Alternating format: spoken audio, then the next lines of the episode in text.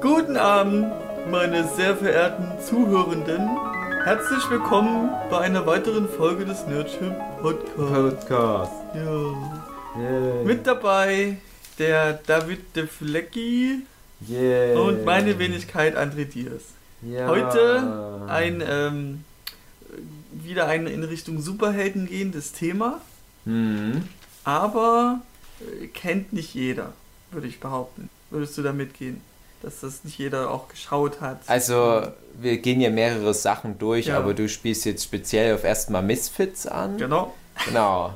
Bevor du weiterredest. Mhm. Es gibt nur sechs Schauspieler, die zweimal eine Oscar-Nominierung bekommen haben für eine und dieselbe Rolle. Mhm. Du könntest ja jetzt raten, wer das alles so ist. Mhm. Aber ist ja egal. Jedenfalls zum Beispiel Kate Blanchett ist mit dabei, die zweimal für ihre Queen Elizabeth, die erste, weil es da zwei Teile von gab, jeweils nominiert wurde. Und zwischen den beiden Elizabeth-Filmen lagen neun Jahre. Ist ja ganz stattlich. Ja. Aber Sylvester Stallone ist für seine Rolle als Rocky auch schon zweimal nominiert worden, nämlich jetzt für den letzten Rocky-Film. Mhm. Also den, ja, nee, mittlerweile ist schon wieder einer mehr rausgekommen. Der, der erste Creed Rocky-Film, da war er nominiert. Und der war für den aller, allerersten Rocky-Film nominiert. Und zwischen den beiden Filmen lagen 39 Jahre. Mhm. Nach 39 Jahren wirst du nochmal für dieselbe Rolle nominiert. Krass, oder? Doch irgendwie, ist doch äh, vielleicht so ein bisschen interessant. Ja, also der Rocky-Schauspieler, oder die Figur, die er da spielt, der hat ja, ist ja auch recht kräftig dabei. Ja, ein bisschen, so wie so ein Superheld ja, meinst du. übermenschlich. Aber so. weißt du, was finde ich auch eine regelrechte Superkraft ist? Das Land Mauretanien hat tatsächlich eine hundertprozentige Quote für den Oscar nominiert zu werden, für den besten ausländischen Film oder fremdsprachigen Mhm. Für Film. die Nominierung. Die haben nämlich nur einmal eingereicht Mhm. und sind auch direkt nominiert worden und damit sind die uneinholbar. Und selbst Frankreich als All-Time ausländischer Film Top-Player Mhm. hat nur eine Quote von 62 Prozent. Mhm. Geht es wohl wahrscheinlich so wie mit dir mit dem Nerdquiz immer 100% haben. Ja, immer die kämpfen dann schon 100%. förmlich drum, immer dabei zu sein. Am Ende Das ist, bestechen die noch Leute, damit sie es kla- damit sie es hinkriegen. ich glaube, das ist ein Stress, der ist nur vergleichbar mit, äh, wenn du durch irgendeinen so einen krassen Blitzsturm Superkräfte Ja. bekommst und dann gegen bös gewordene Sozialarbeiter kämpfen Ja. musst. Aber wem passiert schon sowas? Ja. Oh, Moment, wir fallen auf Anhieb fünf Leute ein, nämlich die Misfits. genau. Die Außenseiter, oder? Misfits Außenseiter? Genau, genau. Oder es gibt doch so eine Misswahl in dem Ort Fitz. Und die. Gewinnerin, die schönste Frau aus dem Ort Fitz, ist Miss Fitz. Hm, das stimmt. Haha. Naja. Ging schon mal besser. Also, dann hauen wir raus. Misfits. Ja, Superheldenserie ähm, auf britischem Boden gedreht ja. und demnach auch dem Humor so angelehnt. Also Sehr britische Serie, ja, genau. Also ich mag eben den britischen Humor auch gerne. Und das mit Superhelden gekreuzt ist bisher einmalig, glaube ich. Also würde ich nicht Ja, meine Hand für ins. Feuer legen. Also als Serie vielleicht Mhm. schon. Mhm. Äh, Was aber die Briten seit jeher machen, die stellen ja viele Autoren im Bereich Comic. Also so Leute wie Neil Gaiman und Mhm. ist nicht auch Alan Moore ein Brite? Ich bin mir Mhm. gerade. Nee, ich, oder? Ah, ne, ich will jetzt nichts Falsches sagen. Ja, Aber äh, ähm, der Typ, der Preacher geschrieben hat, der ja auch jetzt The Boys auf Amazon hat, Mhm, dieser okay. Garth, G- Gaff- Gaff- Garth, äh, ähm, ähm, ach Gott, ich verliere gerade all meine Ja. Nerd-Credibility, Oh, fuck. weil, ich- weil Ist das meine geheime Fähigkeit, äh, die Genau. auszusaugen? Zu genau. unterdrücken? Ich muss ja sagen, ich bin, ich bin noch so ein bisschen bei meiner krassen Nerd-Quiz äh, Zettelwirtschaft. Äh, Ganz kurz, das muss ich noch loswerden. Das muss ich noch loswerden. Wir können auch gerne noch eine Folge dazu machen, die. Na, na, das sage ich jetzt Ja. noch. Pass auf. Witziger Fun Fact: Die Enterprise ist fast genauso lang wie die Titanic.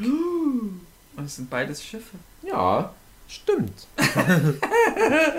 und wenn du alle Star Trek äh, Serien und Filme aus allem, was vor Discovery kam, Mhm.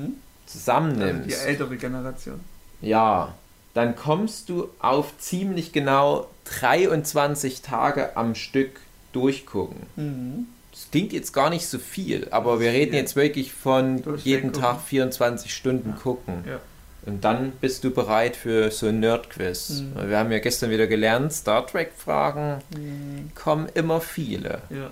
Wenn Und die Trekkies dabei sind, auf jeden Fall. gut, aber das ist, das ist, ich räume das jetzt weg, weil das ist ganz mal weg. schlimm.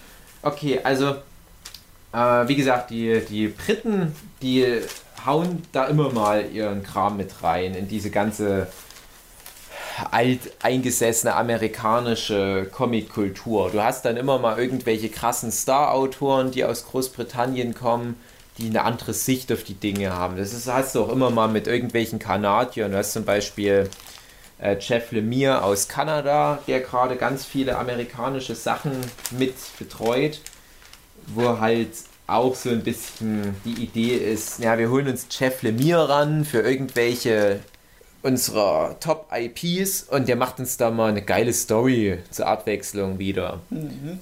Und ganz oft ist das einfach nur, die kommen zum Beispiel zu so einer Superhelden-Serie und schreien dann aber, was so, was so ein bisschen edgy ist und abgefuckt und, und irgendwie halt anders verläuft, als man es Mhm. gewohnt ist von den amerikanischen Autoren.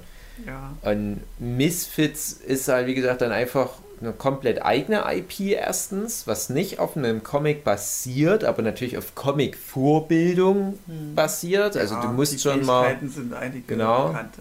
Also du musst schon ein bisschen Ahnung haben von Superhelden, Mhm. von dem Genre, sage ich mal, des Superheldenfilms, Niveau. weil es das ja im Prinzip persifliert. Aber das kann es auch mit Vergleich mit Fantasy, dass es ja Zwerge und Elfen gibt, das ist ja auch ein Vorwissen, was du haben musst. Und es wird dir Ja. gar nicht mehr erklärt, was das Es ist halt, es ist halt die, die Frage, wo fängt es an, weil ich Ja. finde, bei den Herr der Ringe-Filmen, als die dann 2001 losgingen, da war das, glaube ich, noch nicht so gegeben, Eben. dass alle Leute was mit, mit Orks Mhm. und was weiß ich, was für äh, Goblins und Elfen und so weiter anfangen konnten. ne? Weil dann aber wirklich jeder die Herr der Ringe-Filme gesehen hat, war halt einfach dieses Basiswissen in der breiten Gesellschaft da. Also selbst Mhm. meine Mutti wusste halt spätestens dann über diese ganzen Fantasy-Standardrassen. Bescheid. Und halt so, so Charakteristika von Zwergen und so ein Quatsch. Und dann kam ja diese riesige Welle an Fantasy-Filmen, die genau auf diesem neu gebildeten Vorwissen in der breiten Bevölkerung aufbaut und dann kam dieser ganze Quatsch, diese riesige Welle an Schrott-Fantasy. Und bei Superhelden würde ich sagen, wir hatten das ja schon in dem letzten Podcast, in diesen beiden Spider-Man, Marvel Cinematic Universe Phase 4 Podcast, Mhm. dass so die X-Men-Filme und die Sam Raimi Spider-Man-Filme so diesen Grundstein gelegt haben, dass jetzt so flächendeckend Superhelden-Tropes in der Gesellschaft angekommen sind. Mhm. So, dann haben es die ersten, die das halt machen, halt in dem Fall Brian Singer und Sam Raimi, die haben es noch ein bisschen schwerer, weil die müssen so Leuten wie meiner Mutti zum Beispiel erstmal erklären, was das alles ist. Mhm. Du musst halt erstmal eine Origin-Story erzählen, Mhm. dann musst du einen Bösewicht einführen, der irgendwie tragisch durch einen Unfall schlimme Kräfte bekommen hat. Du hast den Held, der große Verantwortung schultert und missverstanden wird und Doppelidentität und bla bla bla. Du hast immer so diese selben Tropes und dann, wenn du diese Vorarbeit geleistet hast, dann kannst du auf der einen Seite einen draufsetzen mit Sachen wie zum Beispiel Guardians of the Galaxy Mhm. oder Doctor Strange oder Ant-Man, die halt diese Formel nehmen und sagen, oh, jetzt wären wir noch ein bisschen abgefahrener. Jetzt haben Immer wir komplexer. komplexer, beziehungsweise aber auch, ähm, du sparst ja viel Erklärungsaufwand ein erstmal Mhm. und kannst direkt in diesen crazy Shit übergehen. Du sagst dann, okay, wir wissen jetzt, äh, wie, wie, wie die ganzen Superhelden-Konventionen funktionieren, jetzt nehmen wir das und packen es ins Multiversum der Magie oder wir packen es in den Weltall, in so eine Art Star Wars-Setting oder wir haben einen Held mit der super cheesy Fähigkeit, ganz, ganz klein zu werden wie eine Ameise und mit Ameisen zu kommunizieren.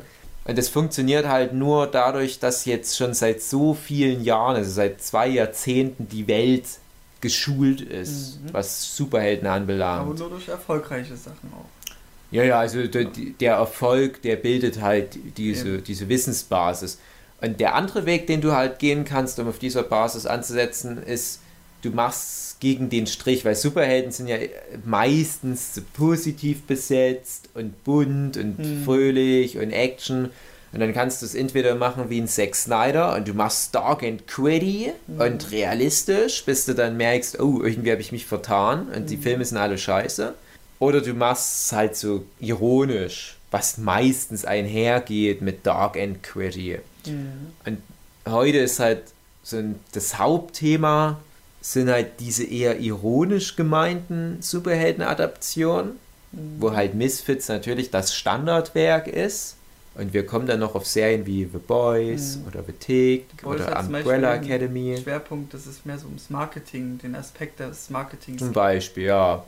Und wenn du das dann halt äh, nimmst, wirst du halt auch feststellen, das funktioniert alles nur, weil wir schon so viel über Superhelden wissen und jetzt kannst du anfangen, das zu dekonstruieren, indem du zum Beispiel die Frage stellst, wie funktioniert es mit dem Marketing um Superhelden Mhm. drumherum, dass du es ein bisschen mehr in so einer Realität erdest und guckst, na, wie wäre es denn in unserer Welt, wenn Leute Superheldenkräfte hätten, ohne diesen ganzen Bonbon, Äh, Superbösewichte und Du schreibst gerade Weltrettenkram. sehr gut äh, The Boys. Ja, ja, und das ohne eine Folge gesehen zu haben. ja.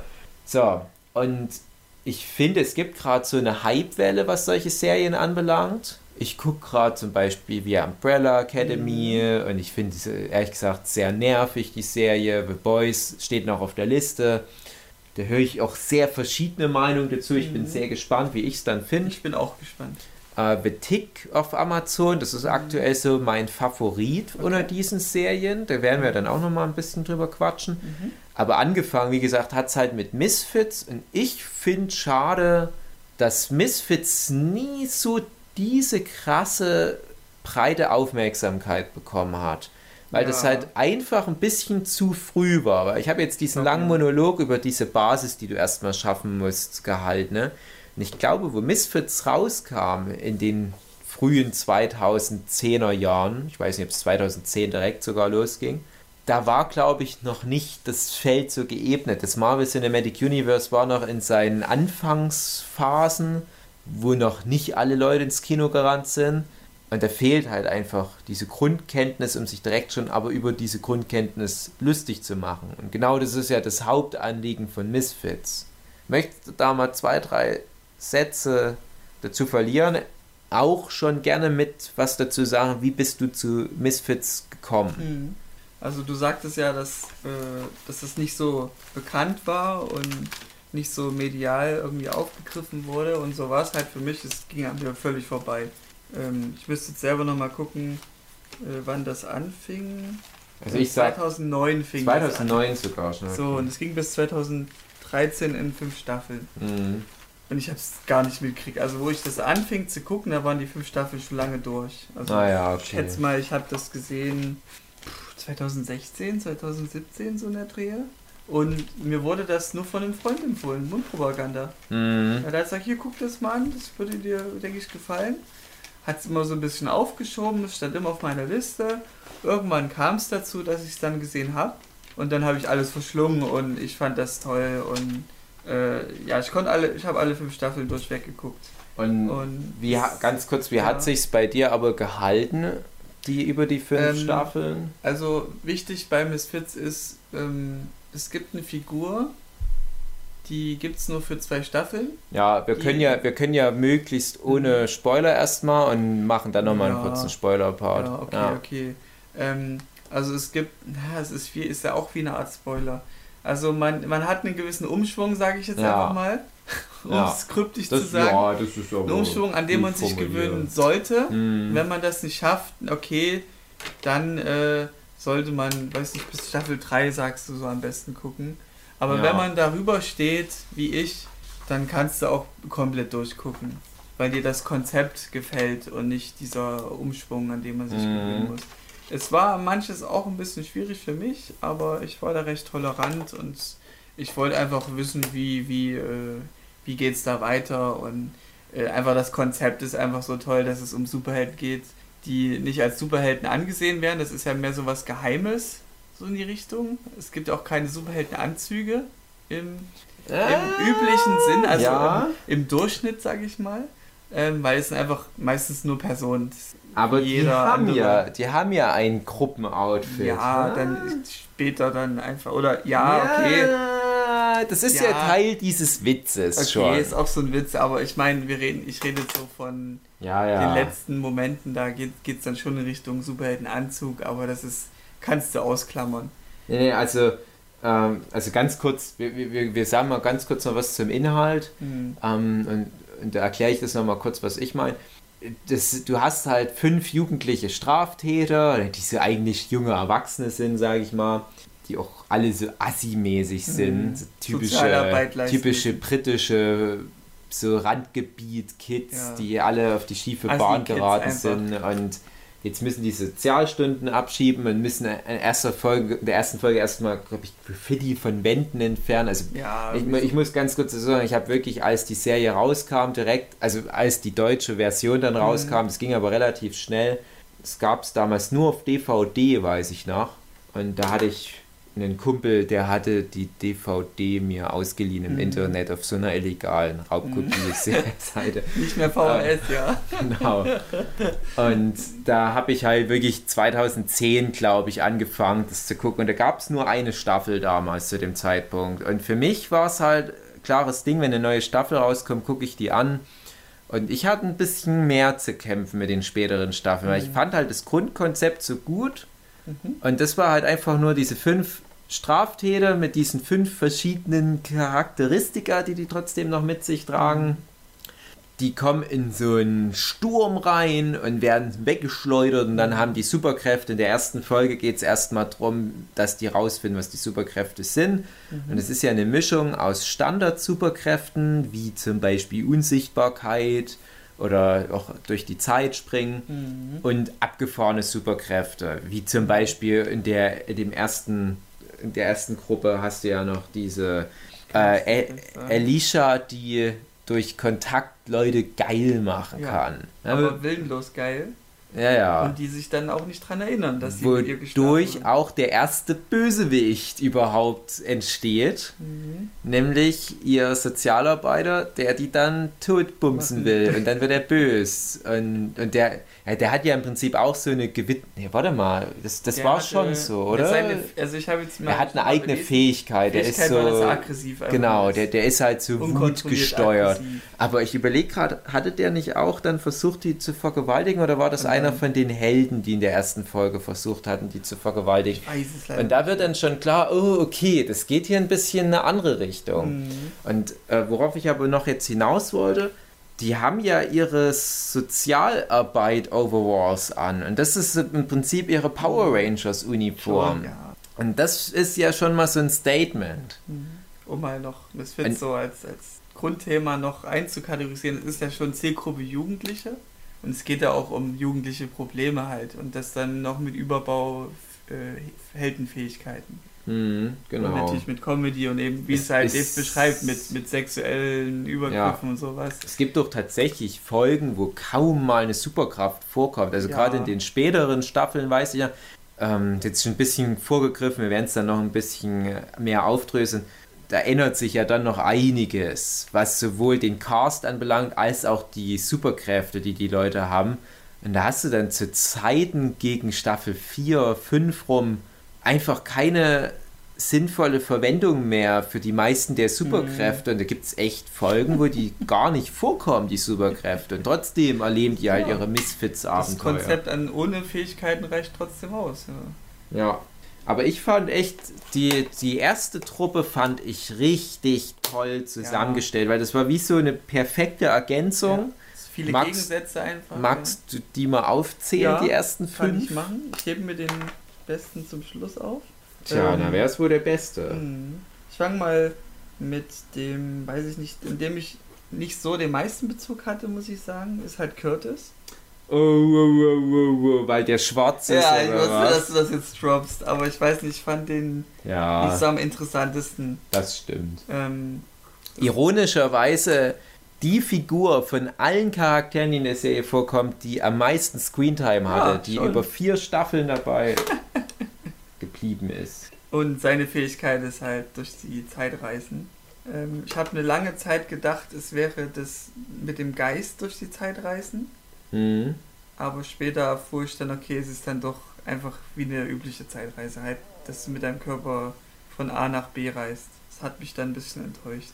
Ähm, dann gibt es den Simon Bele Bellamy, Bellamy. Bellamy, der unsichtbar werden kann und der das, äh, ja, ich glaube, der hatte damit auch zu tun gehabt, dass er selber ähm, auch sehr Ja. introvertiert ist an sich als Charakter und das ist dann so, ein, so eine klare Charakteristik als Fähigkeit, so ich bin, ich bin introvertiert, also bin ich wie unsichtbar. ist im Prinzip auch ein, ich sag mal, ein Gag, der schon mal bei Mhm. Buffy in Staffel 1 vorkam. Übrigens, äh, ich bin auf Misfits gekommen, ganz kurzer Exkurs. Ja. Ich lese ja die TV-Spielfilm, Mhm. was die beste, ich sag mal, Nerd-Zeitschrift in Deutschland ist, über die man sich am besten informieren kann zu allen möglichen Kram. Also meine Das ist deine Empfehlung. Lieblingsempfehlung immer. Du empfiehlst immer über TV-Spielfilme. Genau. Und da wurde halt die erste Staffel Misfits mit Auszeichnung empfohlen und es hieß für alle Fans von Buffy. Und ich saß damals ja schon seit sechs Jahren auf dem Trocknen, was Buffy anbelangt. Dachte, yes. Und ich finde es ist ein bisschen übertrieben. Mhm. Also ich verstehe schon, worauf die hinaus wollten. Es ist leider nicht ganz so gut wie Buffy, aber es hat so ein paar Punkte, die trifft es ganz gut. Und bei Buffy hast du in der ersten Staffel auch eine Schülerin an der Schule da von Buffy, die ja über dem Höllenschwund li Höllenschlund liegt, wodurch mystische Kräfte wirken. Und da hast du eine, die sehr introvertiert und schüchtern ist und sich nicht beachtet fühlt und das führt dazu, dass sie durch die Kräfte des Höllenschlunds auch unsichtbar wird. Und genau das ist ja bei Simon. Und wenn man so ein bisschen drüber nachdenkt, haben halt alle der ersten fünf Hauptfiguren irgendwie eine Fähigkeit, die irgendwas aufgreifen, was die Person ausmacht. Das ist ein bisschen Ja. Interpretationsspielraum jedes Mal da. Charakter noch mehr verstärkt auch ein bisschen. Ja, also wo du halt das Gefühl hast, die haben sich unterbewusst diese Kraft ausgesucht Mhm. oder die Kraft ist was, was, Sie was auszeichnet eigentlich äh, so. ja, ähm, also die Kraft, die sucht was im tiefsten Inneren Mhm. der Person, was die nochmal verstärkt. Also zum Beispiel auch, ich nehme jetzt schon mal die nächste Figur, Mhm. die Alicia, die ich schon angeteased Ja. habe äh, die ja so die geile ist in der Gruppe, so Mhm. die, die alle Boys auch bekommen kann und die braucht eigentlich nicht noch diese Fähigkeit, Ja. dass die die Leute geil machen kann. Und dadurch lernt die ja aber auch was über sich, Ja. weil bisher hat sie halt Sexualität als, ja, ich sag mal, als Waffe eingesetzt Mhm. oder als wichtiges Werkzeug und jetzt ist es aber wie so, wie so ein Fluch. Also die Mhm, kann schon. eigentlich nichts machen mit Ja. ihrer Superkraft, weil es führt dann dazu, dass sie vergewaltigt wird, was nicht cool ist. Und da, trotzdem wird das ja als Plotpoint immer mal wieder aufgegriffen. Ja, naja, ihre Fähigkeit, Leute zu manipulieren, mit ihr zu schlafen und wie ich schon meinte, die erinnern sich aber nicht dran. Das, die sind dann in einer Art Trance und sie kriegt alles mit und das äh, ist halt hier ihr Problem, dass sie das eigentlich auch will, dass sie das mitkriegen, dass, sonst ist das so eine, eine einseitige Lust und das tönt sie dann auch nicht an.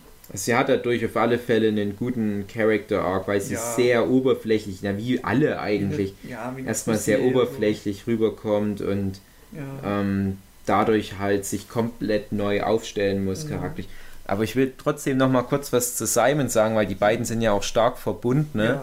Du hast ja völlig zu Recht eine Figur im Hinterkopf, die als Lieblingsfigur dann am Ende kommt. Und ich weiß natürlich, wer es ist. Mhm.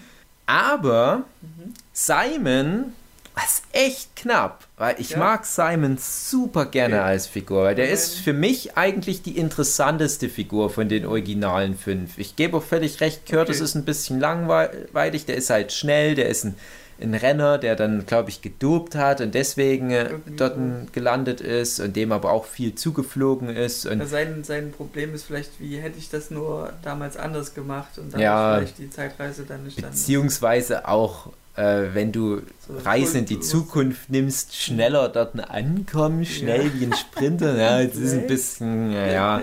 Aber bei, bei Simon hast du das Gefühl, das ist so eine ganz komplexe Figur. Mhm, Der ist im ja. Gegensatz zu den anderen nicht so, der hat nicht so die Street Credibility, der kommt nicht so aus dem Ghetto, sondern äh, behütetes Haus und wurde wohl gemobbt Ja. und ist halt ein Schwächling und ähm, ja, deswegen halt diese Unsichtbarkeitsfähigkeit und total awkward. Der muss das erst lernen.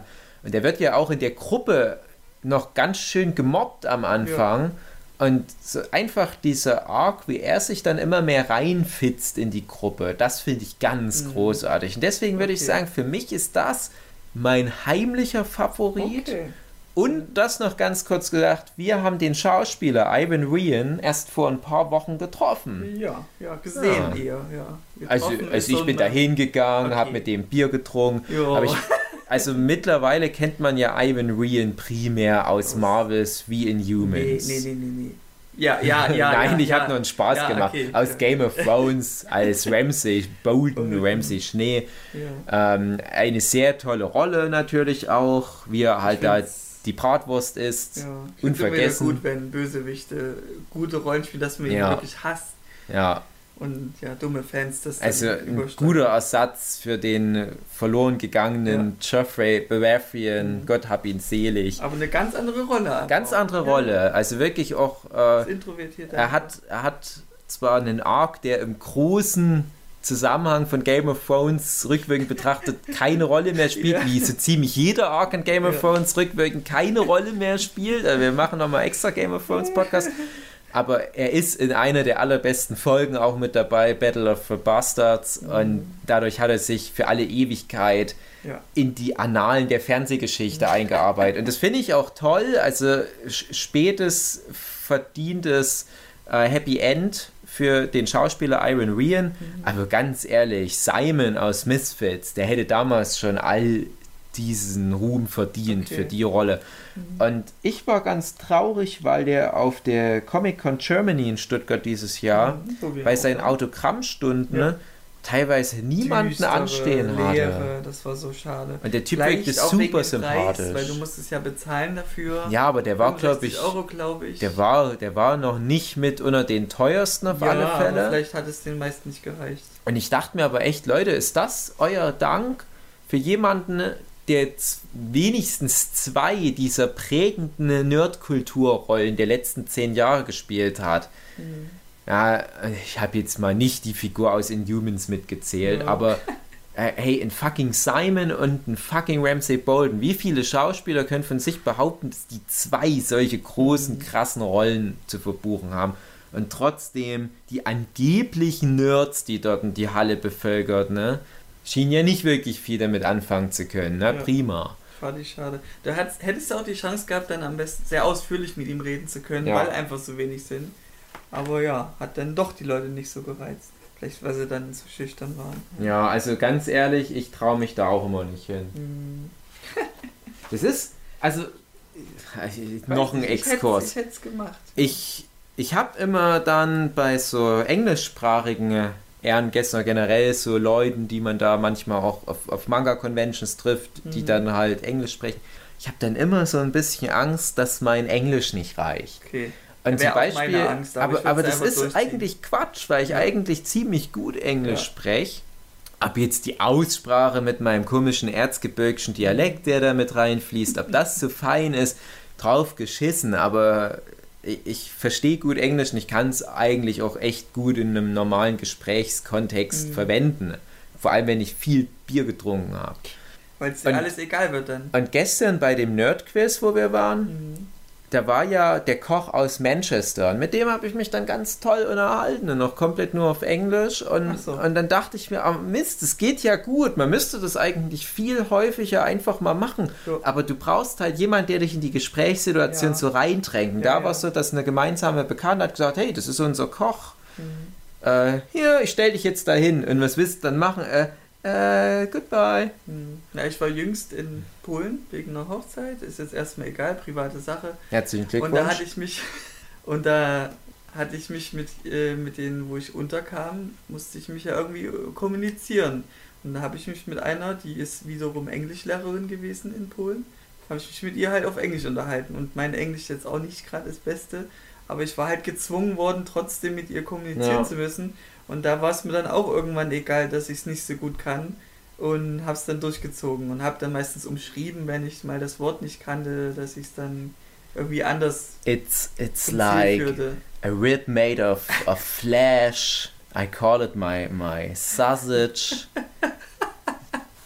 It's right beneath my belly.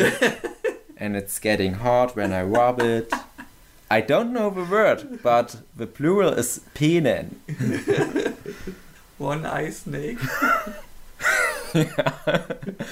ah, I know, I know.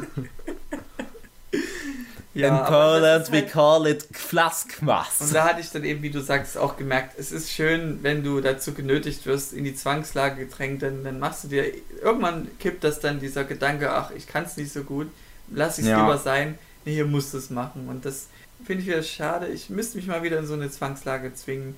Das ja. ist dann förderlich einfach für, den, für die Spracherlernung, Sprachverwendung auch. Und ja, Kenntnissteigerung. Ach, ist das schade. Ja, also ich werde auf alle Fälle um wieder zu dem Thema zurückzukommen, wir noch, mir noch in vielen, vielen Jahren selbst in den Arsch beißen, dass ich mal wieder nicht die Chance genutzt habe, so wie ich in dem Jahr davor nicht die Chance genutzt habe, als ich einen Pass hatte für die VIP-Launch. Mhm mit zum Beispiel Nikolai Coster-Waldau, dem Jamie Lannister aus Game of Thrones, zu schnacken, der da einfach so rumsaß und sich gefreut hat, wenn man mal ein bisschen mit ihm kommuniziert hat und wer noch alles an Ehrengästen da war. Ich habe es schon wieder verdrängt. Mhm. Und ich denke mir immer nur, was bist du für ein Vollidiot? Und wenn ich dann aber in die Gesprächssituation reinkomme, klappt es immer ganz gut. Ich habe immer noch, das ist Ab, der Abschluss zu dem Thema, ich habe halt noch das eine große Problem. Bei mir ist es ja so, ich bin jemand, ich arbeite viel mit so Sprachspielereien. Mhm. Vielleicht ist dir schon mal aufgefallen. ich, ich. Äh, ich arbeite viel mit zum Beispiel sowas wie, wie Alliteration, Metaphern, also mhm. was halt die deutsche Sprache alles so hergibt, ja. Wortspielereien. Ich bin ja viele Jahre bei Jochen in der Lehre gewesen. genau. Und, und äh, ich sehe mich ja schon so ein bisschen als ein flachsigen Typ, der auch mal ein Späßchen macht. Und das basiert aber bei mir zu einem ganz großen Teil auf der Verwendung von deutscher Sprache, beziehungsweise bewusster falscher Verwendung von deutscher mhm. Sprache. Scaffet. Scaffet zum Beispiel. Oder äh, ich verwende auch viel Gelegenheitswörter, dass ich irgendwie so, so ein Wort erfinde, einfach nur für einen Moment. Eins zu crime. Naja, das ist wieder so eine falsche Aussprache, aber ja ähm, so, äh, so Okkasionalismen, nee, nee, Okkasionalismen, das ist äh, äh, zum Beispiel, wenn ich, wenn ich was mit einer Zange bearbeite, mhm. dass ich mhm. dann halt sage, ich, ich zange das mal schnell, dass ich dann Verb draus mache. Das ist jetzt ein doofes Beispiel, gibt es ja, schönere. Verstehe, das liebe ich auch immer gern. Oder, oder wenn, wenn ich jemanden Starthilfe gebe beim Auto, dann sage ich, ich, ich, ich, ich, ich Starthilf kabele das mal fix an. Hm. Ja, also sowas in der Art. Ja, und, und im Deutschen funktioniert das halt, weil die Leute ja hoffentlich aus dem Kontext merken, ja, der hat einen komischen Dialekt und der scheint ein bisschen blöd zu sein, aber ich verstehe, dass das ein Witz war. Ich ja. muss den nicht berichtigen. Wenn ich das aber im Englischen versuche, was mir schon mal super schwer fällt, weil ich da halt nicht so spontan solche Sprachspielereien machen könnte, da fehlt ja schon mal eine riesen Ebene meines Humors. Mhm. Und wenn ich dann aber mir sowas aus dem Finger leiere, was ich teilweise sogar wage auf Instagram in meinen Texten mhm. zu machen, dann kann es ja sein, dass die Leute, die dort die, die Mother sprechen, sagen, äh, Moment, das ist ein Fehler, das sagt man so nicht. Mhm. Und dann ist es für mich natürlich peinlich. Und mhm. mir fehlt halt einfach ein Teil, mein, mein Charme auszuspielen in Gesprächen mit English-speaking people. Vielleicht, weil die davon ausgehen, du bist Deutscher, also kennst dich nicht so aus mit der Sprache. Genau. Und wenn du Ami wärst, dann würden die das vielleicht dann verstehen. Also, so. wenn ich, wenn, ja, ja, das Ding ist halt einfach, wenn ich auf Englisch rede, habe ich ja schon genug zu tun, einfach nur die Vokabeln schnell alle zu finden, mhm. die ich brauche. Und da kann ich nicht noch mit so einer extra Ebene, die ich im Gehirn mhm. anzapf, noch Gags da reinfließen ja, lassen. Und im Deutschen würde ich das aber machen. Mhm. Die würden dann halt so seamless einfach so mit einfließen. Fehlt halt komplett. Und dann reden die Leute mit mir und denken, ja, okay, die Informationen wurden übermittelt, aber ich wurde nicht entertained. Er hat nicht einen Witz gemacht. Nicht, oh, wie schade. Mhm. Ich hätte so gern versucht, die Karte auszuspielen, aber ich kann nicht in dem Fall dann noch multitasken, sprachlich mhm. gesehen. Lange Rede, kurzer Sinn. Iron Rian, guter Typ. Guter Umschwung. Gut, ähm, dann komme ich zu meinem zweitliebsten Charakter. Ja. Das ist die Kelly. Ja. Kelly Kelly. Bailey. Und die ist einfach so eine Proletin, würde ich auch sagen. So ein Mannsweib. Ja, also so recht offen, äh, sagt direkt, was sie nervt und äh, was sie denkt. Und damit kämen wir eben auch schon zu ihrer Fähigkeit, nämlich dass sie Gedanken lesen kann. Mhm. Ja, und ja, sie ist halt so in der heutigen Jugend so, äh, gibt es genug, also ich verallgemeine das jetzt nicht, aber es gibt diese Nische von jugendlichen Damen, die halt so proletenhaft reden, "Jö, Alter, äh, äh, äh, äh, Ey, Und- Brudi! äh, äh. Lol. Und halt, du hör- hörst es schon, wenn die so reden, so, ich mach das jetzt nicht, ich äh, mach das jetzt hier nicht, äh, äh. und, und so ähnlich redet sie halt auch mit ihrem britischen... Äh, seriously, äh, what the fuck? So wie bei Little Britain vielleicht die, ähm, ja, aber nein, ja, aber, ja, aber nein. Äh, ich- ich- Jacqueline sagt, wenn man äh, die Pille nimmt, dann wird man schwanger, seitdem nehme ich sie nicht mehr. So, so, so assihaft halt reden. Mhm. Und das ist halt genau sie. Und das finde ich einfach sehr witzig, ähm, sehr unterhaltsam, wenn Leute sich völlig daneben benehmen, so unsozial sind, wie es nur geht. Und das in dem Kontext noch mit Superheldenfähigkeiten ist schon, schon eine schöne Kombo einfach. So, Kelly, perfekt, perfekte Wahl. Ähm, komischer erster Eindruck, den man natürlich von ihr hat. Ja, ja. Und jetzt erzähle ich mal meine Kelly-Story. Und ich muss leider noch mal ein bisschen ausholen. Es tut mir leid. ich setze mich schon mal neu hin. Es ist mein, mein Kryptonit, dass Oh. ich dann immer so rummeandere. Nee, Ihr habt es ich vielleicht schön. langsam schon Ich mag, gemerkt. ich mag abschweifen. Okay. Ja. Ich versuche immer irgendwo im Thema zu bleiben, aber es ist echt schwierig. Mhm.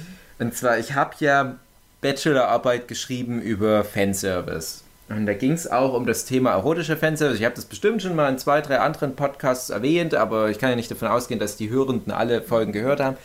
Ja. Und es gibt halt so eine allgemeine Sicht von Fanservice, gerade im Bereich Anime, die besagt, ja, Fanservice, das ist, wenn so leicht bekleidete Mädels Ja. vorkommen. Es ist aber Quatsch, ist so weil nach meiner Definition, Definition. Von, von Fanservice funktioniert das nur, wenn du eine Referenz auf was nimmst, was auf, auf Vorkenntnis beruht, Ja. der Fans. Damit, na, wie, wie so ein Easter Egg in einem Film, wo du halt als Referenz Ja. brauchst, dass du das halt gesehen haben musst, worauf das Easter Egg sich bezieht.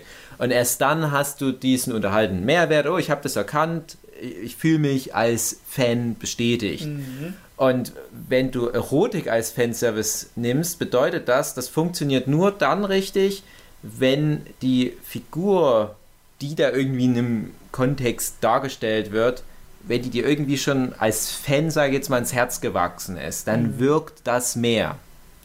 Äh, ich habe da mal das Beispiel, glaube ich, schon mal irgendwo in einem Sex-Podcast gebracht.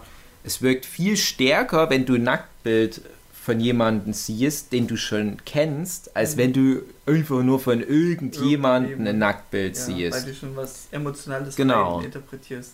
Und bei Misfits war das so, du kriegst diese zwei Frauen in der ersten Konstellation. Du kriegst die Alicia, die so objektiv gesehen, sage ich jetzt einfach mal, Die die, die hübschere Person ist. Also die Schauspielerin, die äh, schlägt halt mehr auf der Skala aus symmetrisches Gesicht, Ja. die, das perfekte Kinn, Wangen, Augen, Nase-Verhältnis.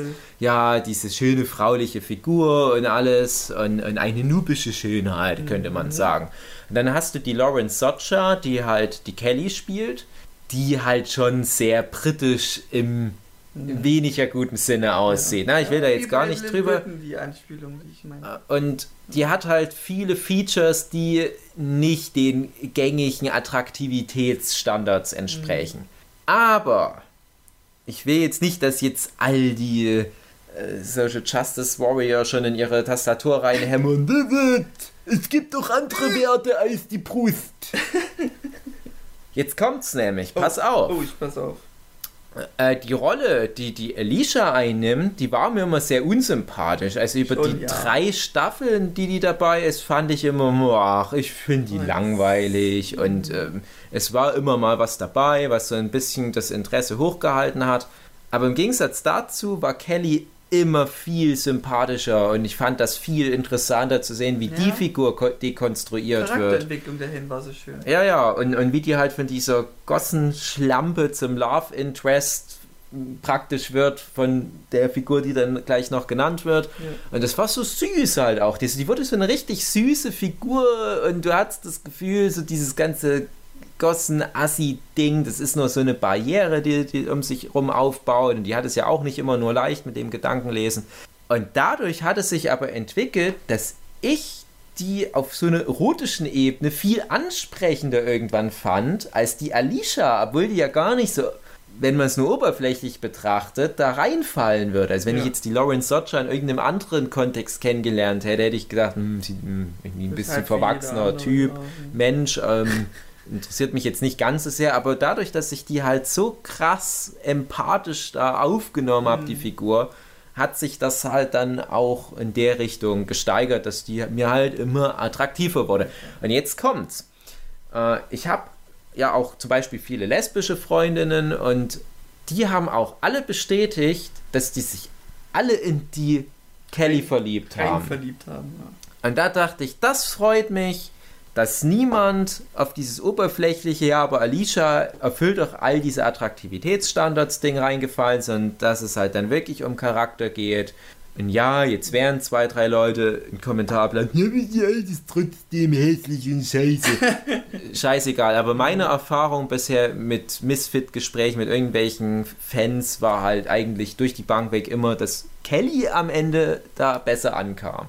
Und das ist so ein bisschen dieser Benedict Cumberbatch-Effekt, dass du halt so einen Typ hast, der auch ein bisschen von seiner Physiologie her, Physiognomie her, Ja, so ein bisschen Schönste. spezieller ist, der halt aber so coole Rollen einfach bekommt mit einem Sherlock Holmes, mit einem Stephen Strange, mit einem Smaug, dass du irgendwann dann halt einfach mal gar nicht mehr anders kannst, als diesem Benedict Cumberbatch zu verfallen.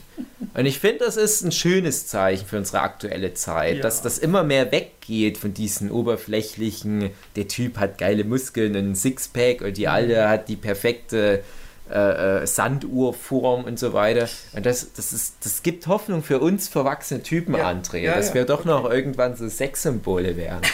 Mit unseren Mit haarigen unseren- Affenrücken und unseren dünnen Mädchenarmen und unseren Krummen, viel zu großen Nasen. Penissen. Ja, eben. Aber das passt doch nirgendwo mehr rein. Klapperst du so rein? Oh, ich spür's schon an der Speiseröhre. ja, das war nur die Spitze. Was soll ich mit dem Rest jetzt machen? Ja, du machst dich einen Spaß. Ja, Kelly ist gut. Gut. Gute Figur. Ja. Aber da fehlt doch noch jemand, oder, André? Fehlt noch äh, der Favorit. Der, Wer das wohl der sein könnte. Serienliebling ist es schon. Ich hoffe, die Figur wird die Serie nie verlassen. Ja. das ist der Nathan Young von Robert Sheehan gespielt. Robert Sheehan. Sheehan. Robert Shemale. Und warum ist er so der beliebteste von allen Figuren? Klischee. Hübsch. Äh, ja, das ist schon ein Schönling, doch. Und er ist halt ein riesengroßes Arschloch. Einfach nur Assi. ein verdammtes Arschloch. Und bei ihm ist es so, ähm, da, da, da sage ich noch nicht, was seine Fähigkeit ist, Hm. weil er die selber noch nicht kennt. Und das ist auch ähm, interessant zu rätseln, was ist denn, oh, es war das Klingeln, äh, was ist denn seine Fähigkeit und hat er überhaupt eine Fähigkeit? Und da geht es einfach um genau das, dass er die ganze Zeit immer auch einen gewissen Neid hat, äh, dass die alle tolle Fähigkeiten haben und er ist jetzt so der Typ, der halt immer noch wie wohl der Normalo ist unter den ganzen Leuten. Mhm. Und ja, also er ist halt durch seine Asozialität wird das wieder irgendwie charmant, weil er äh, er ist so der Eric Hartman, so ein bisschen wie bei South Park. Der das Ja, Arschloch, der auch gewisse Dinge ins Rollen bringt durch seine Art ja. und durch seine Ideen und äh, ja, Verhaltensweisen einfach.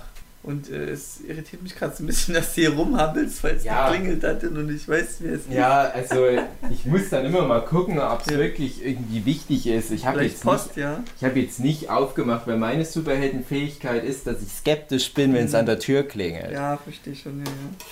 Naja, Also er ist Serienliebling, durchs, weil er einfach das Arschloch ist und viele. Also ich mag es, weil er auch, ich glaube, der macht sehr kreative Beleidigungen auf, oder? War das nicht so? Also der Also- macht die Leute immer runter, der ist Ja. eben so das Großmaul, also der ist die Labertasche überhaupt.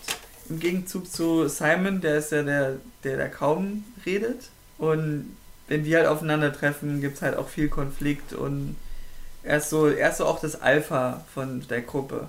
Also es sind viele Punkte, wo ich sagen würde, ich stimme da voll zu, aber viele, ich habe es wie gesagt schon lange nicht mehr gesehen, die ersten beiden Staffeln, es sind auch viele Punkte, wo ich sage, es ist so genau der Knackpunkt, weil du sagst zum Beispiel Arschloch und es stimmt, aber man darf das nicht so falsch verstehen, weil Ja. zum Beispiel Cartman ist so ein Typ, Charmant Arschloch. wir lieben ja alle Cartman, aber niemand von uns wäre gern mit Cartman Ja, befreundet. schon. aber ich wäre gern mit Nathan befreundet, so weil diese Schadenfreude ist das ich, ich auch. hatte mal einen sehr guten Kumpel, Hm. und der war wirklich genau wie der Nathan, ohne Scheiß. Äh, äh, ich, ich müsste ganz kurz nochmal in meine Erinnerung zurückreisen. Ich Mhm. schicke gerade meine Kognition auf Zeitreise. Schupp.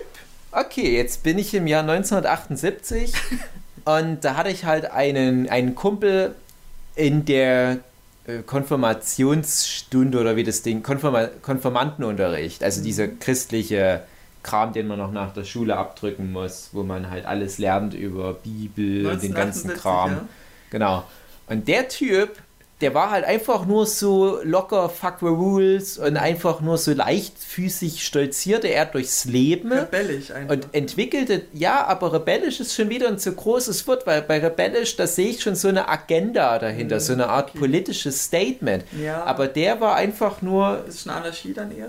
ja, Anarchie und, und einfach nur so dieses, ja, ich folge einfach nur meinen Instinkten und, und aber auch mit so einem Charme, mit so einem krassen Charisma und ganz viel Humor, Mhm.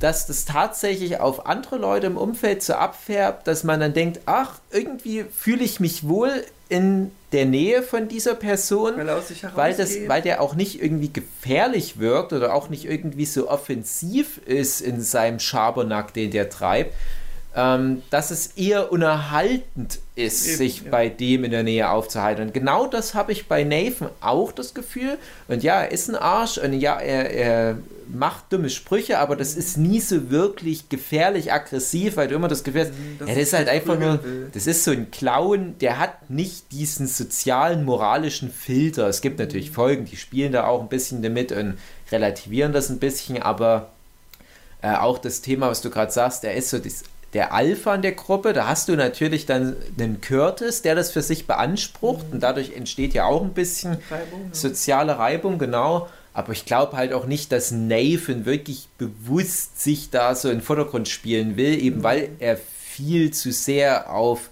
so eigene Befriedigungsstillung aus ist. Und dem geht es halt eigentlich immer nur darum, eine gute Zeit zu haben bei all Schon, dem ja. Quatsch, der er da passiert. So. Ja, und das ist halt wirklich so, glaube ich, der so wichtigste Punk auch, Punkt. oder? Eher so in die Richtung? Ohne ja, aber wie gesagt, ein Punk, ja, aber ein Punk ist ja per Definition eigentlich schon wieder politisch. Also Hm, okay. er ist insofern ein Punk, äh, als dass er keine Bleibe hat und dann dort in, in dem Gemeindezentrum ja wohnt, wo die arbeiten, was ja auch schon teilweise witzige Anekdoten mit sich bringt. Aber das ist halt auch so ein Ding, so, ach, scheiß drauf, habe ich halt keine Bleibe, irgendwo komme ich schon unter. Und halt immer so dieses irgendwie auch Unbekümmerte und ich komme schon durchs Leben durch. Und dadurch hat die Figur so eine super krasse, leichtfüßige, optimistische Art, Hm. die, was Narration anbelangt, fast komplett irrelevant ist für das, was in der Serie passiert. Da ist das viel wichtiger, was zum Beispiel so ein Simon da äh, an Story mitbringt oder was ich auch Curtis dann zuweilen und na, das, das nimmt ja dann teilweise so wirklich ernsthafte Ausmaße noch an, was den Leuten passiert. Nathan ist nie so krass wichtig für das, was passiert. Aber der hält dich halt bei Laune als Zuschauer. Der führt dich halt dadurch auch noch mehr in die Welt rein. Und alle lieben Nathan. Ich kenne niemanden, der sagt, na, Nathan hat mich genervt. Ja, und das finde ich ist krass. Hm, hm, Und Robert Sheehan war echt so ein Glücksgriff. hm. Ich kannte die Schauspieler vorher alle nicht, also von diesen fünf Kids. Und ich habe bei allen fünf versucht, den Karrieren zu folgen. Ja, wahrscheinlich Ivan Ryan hatte dann so die größte Karriere noch hingelegt, aber Robert Sheehan hat dann leider, und jetzt kommen wir so ein bisschen ins Spoilerliche schon mal mhm. ganz kurz rein, okay. hatte dann nach Staffel 2 schon gesagt, na, ich mache nicht weiter. Weil irgendwas anderes wichtiger wir, war. Wir, wir, wir kommen dann noch dazu zu seinen Fähigkeiten und ja, doch, äh, ja. Wir können wir dann noch ein bisschen was dazu sagen. Aber ja. der Punkt ist, die halten Türchen offen, dass der Schauspieler, wenn er Bock hat, zurückkommen kann. und ich habe das ja, wie gesagt, damals immer angeguckt, als es frisch rauskam. Und als ich dann gelesen habe, oh, Robert Sheehan ist nicht mehr dabei, der fucking Hauptcharakter, oh nein.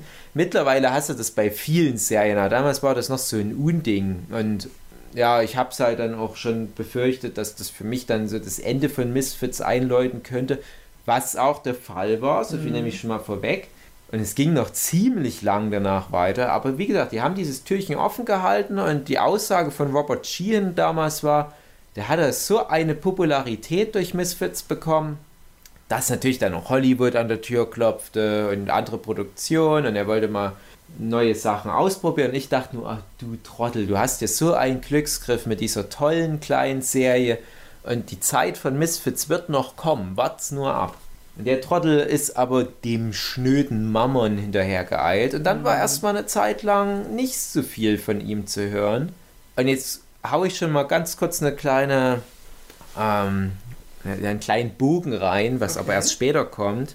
Robert Sheehan spielt ja eine Hauptrolle in der Serie wie Umbrella Academy, die ich ja schon eingangs erwähnte, und er spielt im Prinzip in der Serie fast eins zu eins Nathan Young. Oha.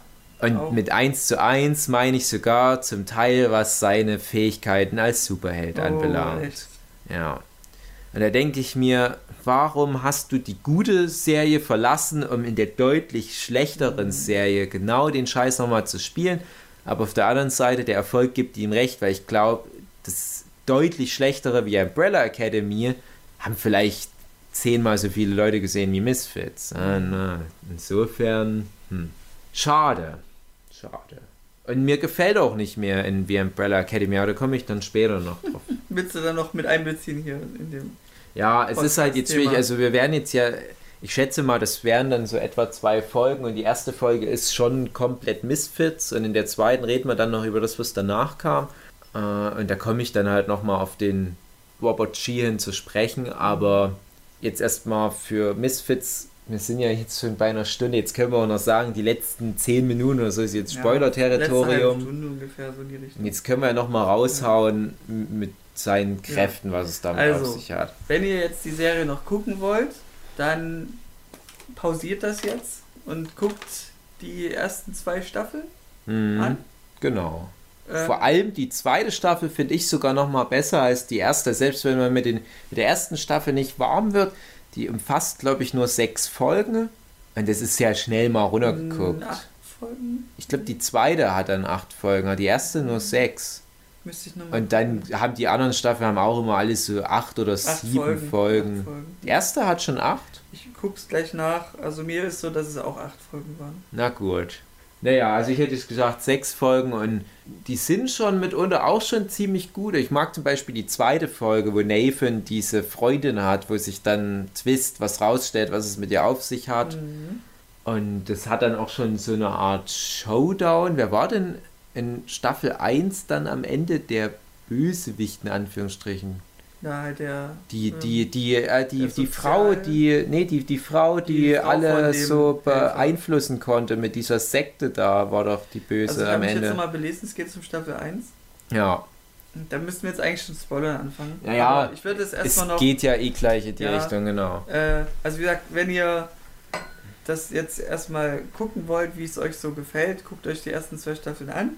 Ich sage, es waren acht Folgen pro Staffel. Ähm, von mir aus können die erste Staffel auch sechs haben. Die gehen in 45 Minuten, aber die sind relativ gut weggeguckt. Ja. Ich, ich konnte einen guten Fluss. Ich habe die schnell weggesuchtet. Also es war schön, die Folgen einfach zu sehen. Und äh, ja, guckt es euch an. Und wenn ihr jetzt sagt, okay, ich bin trotzdem geil darauf, bespoilert zu werden, weil ich mag das, die Kontrolle zu behalten und ich mag keine Überraschung, dann bleibt jetzt noch am Ball. Mhm. Und ihr habt es halt schon gesehen. Und jetzt fängt das Spoiler-Territorium an. Bum, bum, bum, bum. Bibabu, bi, bi, bi. Ja, So. Nathan geht am Ende von Staffel 1 tot. Ende der Serie. Ende der Serie. Und seitdem ist er nicht mehr da. Dann ist er noch als Zombie wieder da. Nee. Ähm, man redet so sehr die ganze Zeit, was ist seine Fähigkeit? Mhm. Und er hadert ja auch selber damit, was die Fähigkeit ist. Äh, Ich glaube, da gab's. Er versucht ja immer diverse Dinge. Mhm. Vielleicht sogar denkt er, dass er fliegen kann. War das nicht so? Gab's, glaube ich, auch mal was, ja. Ähm, und äh, kommt einfach nicht drauf, was seine Fähigkeit ist, äh, bis es dann zu einem ungewollten Unfall kommt. Er stürzt vom Dach. Ich ja, die Ursache war wahrscheinlich diese Frau. Also es geht, egal. Er macht, Ja. er bekommt einen Unfall und wird aufgespießt an so einem Zaun und Mhm. stirbt dadurch. Und ich weiß nicht, erfährt man das noch innerhalb der ersten Ja. Staffel am Ende? Ja. äh, äh, ist er beerdigt worden, aber halt nicht eingeäschert und wacht mitten in seinem Grab auf, in, in seinem Sarg und merkt, oh geil, ich bin unsterblich. Äh, äh, ja, äh, ja, unsterblich, genau. Mhm. Also er regeneriert, er, wenn er stirbt, kommt er wieder zurück. Mhm. Eigentlich wie untot, aber eigentlich auch nicht. Also, Ist ja auch so ein, so ein Trope, den du halt immer wieder hast, die Superheldenfähigkeit, einfach unsterblich zu sein. hm, genau, ist halt eine übliche Fähigkeit, sage ich mal. Ja. Und das mit diesem sexuell Ding ist schon extravagant. Wobei natürlich bei Nathan das dann, wo es dann halt einmal weiß und so viel kann man schon mal verraten auch in Staffel 2, ist das halt auch relativ schnell durch das Thema, dass der aus seinem Sarg rauskommt, weil Kelly, glaube ich, seine Gedanken liest und dann kommt er, ja, wir haben nochmal nachguckt, wirklich sechs Folgen, die erste Staffel, und dann kommt er ja auch schon am Ende der ersten Folge der zweiten Staffel wieder zurück oder so, und dann wird auch ein bisschen damit gespielt, mit halt seinem Tod gehen. Ja, und das ist dann schon wieder ein bisschen abwegiger, Mhm. wie die das angehen. Im Und er hat noch eine zweite Fähigkeit. ja, mit den Toten zu kommen. Genau. Jetzt rat mal, was seine Fähigkeit in The Umbrella Academy ist. Mit den Toten zu kommunizieren Ja. und unsterblich zu Ja, sein. unsterblich aktuell noch nicht. Äh, Das wäre natürlich krass, wenn das auch noch kommt, aber ja, mit Ja. Toten kommunizieren. Und das ist ja auch schon in, in Staffel 1 gibt es, glaube ich, auch schon so einen Moment, wo du schon das erste Mal so das Gefühl hast, könnte es seine Fähigkeit sein, dass der, dass der ein Medium ist? Ja, es gibt immer mal so, so ein paar fast schon creepy Momente, Mhm. wo du das Gefühl hast, äh, ah, ist das jetzt ein Hinweis auf seine Fähigkeit? Aber dann immer so Fake-out, nee, das ist was anderes. Hm. Wir wollen dich nur an der Nase rumführen. Denkst du, der ist auch ziemlich krass eingebildet für sich selbst? So charakterzugmäßig? Ja, So sehr egozentrisch schon. geht's ja. schon in Richtung Prosa? Hm? Also Prosa ist ja so ein krasser Egoismus, ähm, schon krankhaft eigentlich, so was die meisten Firmenchefs als Eigenschaft haben. Rosa ist doch Literatur. Nee, warte, dann warte, ich verwechsel was mit dem anderen Wort. Ähm, egal, ich komme noch drauf, was ich meinte. Ähm, auf jeden Fall ist sein Charakterzug halt so dieses Hochmütige auch. So dieses, ihr seid mir alle egal. Ich lebe meinen Meinst Tag. du Hybris? Hybris meine ich, ja. Gut. Prosa, Ja. Hybris, aber das Kann man ja mal jetzt drauf gekommen bin, André. Da krieg Oh, ich mir oh. extra Bienchen in mein Notiheft. Hybris in Prosa. genau. Na, halt das Wort, wo ein S drinne vorkommt. Genau. Äh, die Hybris, genau. Ähm, und das könnte dann wieder so die, diese Ausarten seines Charakters sein. Er ist unsterblich. Ähm, so, Ja. so krass egoistisch unsterblich. Ja, ja, könnte ich- man so deuten. jetzt wo du es so sagst, meine Interpretation spontan in den Raum geworfen, der hat ja dieses, äh, diese No-Future-Attitude, so Mhm. fuck off, ich mach wonach mir Spaß Stimmt. ist Und und, jetzt lebt er unendlich. und das ist ja so ein bisschen so dieses ähm, Leb, äh, äh, nee, oder anders gesagt, da gibt es ja diesen, diesen Ausspruch, äh, äh, so, so eine Kerze, die hell leuchtet, die brennt schneller runter. Mhm. Und dadurch, dass er aber unsterblich ist, kann er ja diesem Lebensstil nachgehen, ohne die Konsequenzen zu befürchten. So dieses, oh, ich, ich probiere mal das und das aus, was potenziell tödlich ist, aber vielleicht komme ich da auf meine äh, Fähigkeit. Ja, was ja auch hätte schief gehen können. Stell dir vor, seine, seine Fähigkeit wäre, ähm, Laktokinese gewesen, dass er Milch kontrollieren kann. Ja. Und der probiert aber aus irgendwie, vielleicht ist meine Fähigkeit Strom. Mhm. Und dann greift er eine Steckdose und stirbt wirklich. Mhm. Ja, und, und, und der hat halt diese Attitude, aber wie gesagt, insofern ist es halt wieder eine schöne Ergänzung. Also der hätte so ein gutes Rockstar-Leben führen können. Der hätte immer mal wieder so den Drogentod sterben können, Mhm. wie es sich für einen richtigen Rockstar gehört und Mhm. Find's trotzdem auch- alt geworden in die Rock'n'Roll Hall of Fame. so der, der, das Großmaul ist, dass er trotzdem wieder so alleine da steht als Außenseiter, weil er nicht weiß, was hat er jetzt für eine Fähigkeit. Mhm. Dass damit eben auch gespielt wurde, dass es ihn wieder so ja, in, die Ecke, in die Ecke des Außenseiters drängt. Also er ist schon berechtigt ein Misfit. Ja, der ist die schönste Frau des Ortes Fit. Genau. Ja. Ähm, es ist ja so, der ist ja dann Staffel 2 raus. Ab, äh, also, äh, man muss noch ganz kurz sagen, das haben manche nämlich nicht gesehen. Es gibt so einen ganz, ganz kurzen Minifilm Hm, zwischen Staffel 2 und 3. Den hast du hoffentlich gesehen, oder? Ich glaube, Ah, weil das ist der letzte Auftritt von Nathan. Also die Okay. verabschieden den schon richtig aus Okay, der krass. Serie. Das habe ich so, nee, das habe ich nicht. Er wird ja komplett ersetzt durch die Figur Rudy. Mhm. Joseph Gillum, der jetzt auch in, ja, der, der jetzt schon ganz gut Aufwind hat, der ja auch Ja. eine, übrigens auch witzig, also erstens, die holen den Joseph Gillum ran, Gillen, Gillum, ich weiß gar nicht, der ja im Wesentlichen ab Staffel 3 komplett versucht nachzumachen, was der Robert Sheehan mit seinem Nathan versucht hat. Also dieser Assi und hier so, hey, Leben auf der Überholspur und Auch- Drogen auch sind geil anders, und Sex und, und ich rede offen über Kacke und Pissen. Mhm. Übrigens, äh, ganz kurzer Exkurs nochmal zu Nathan.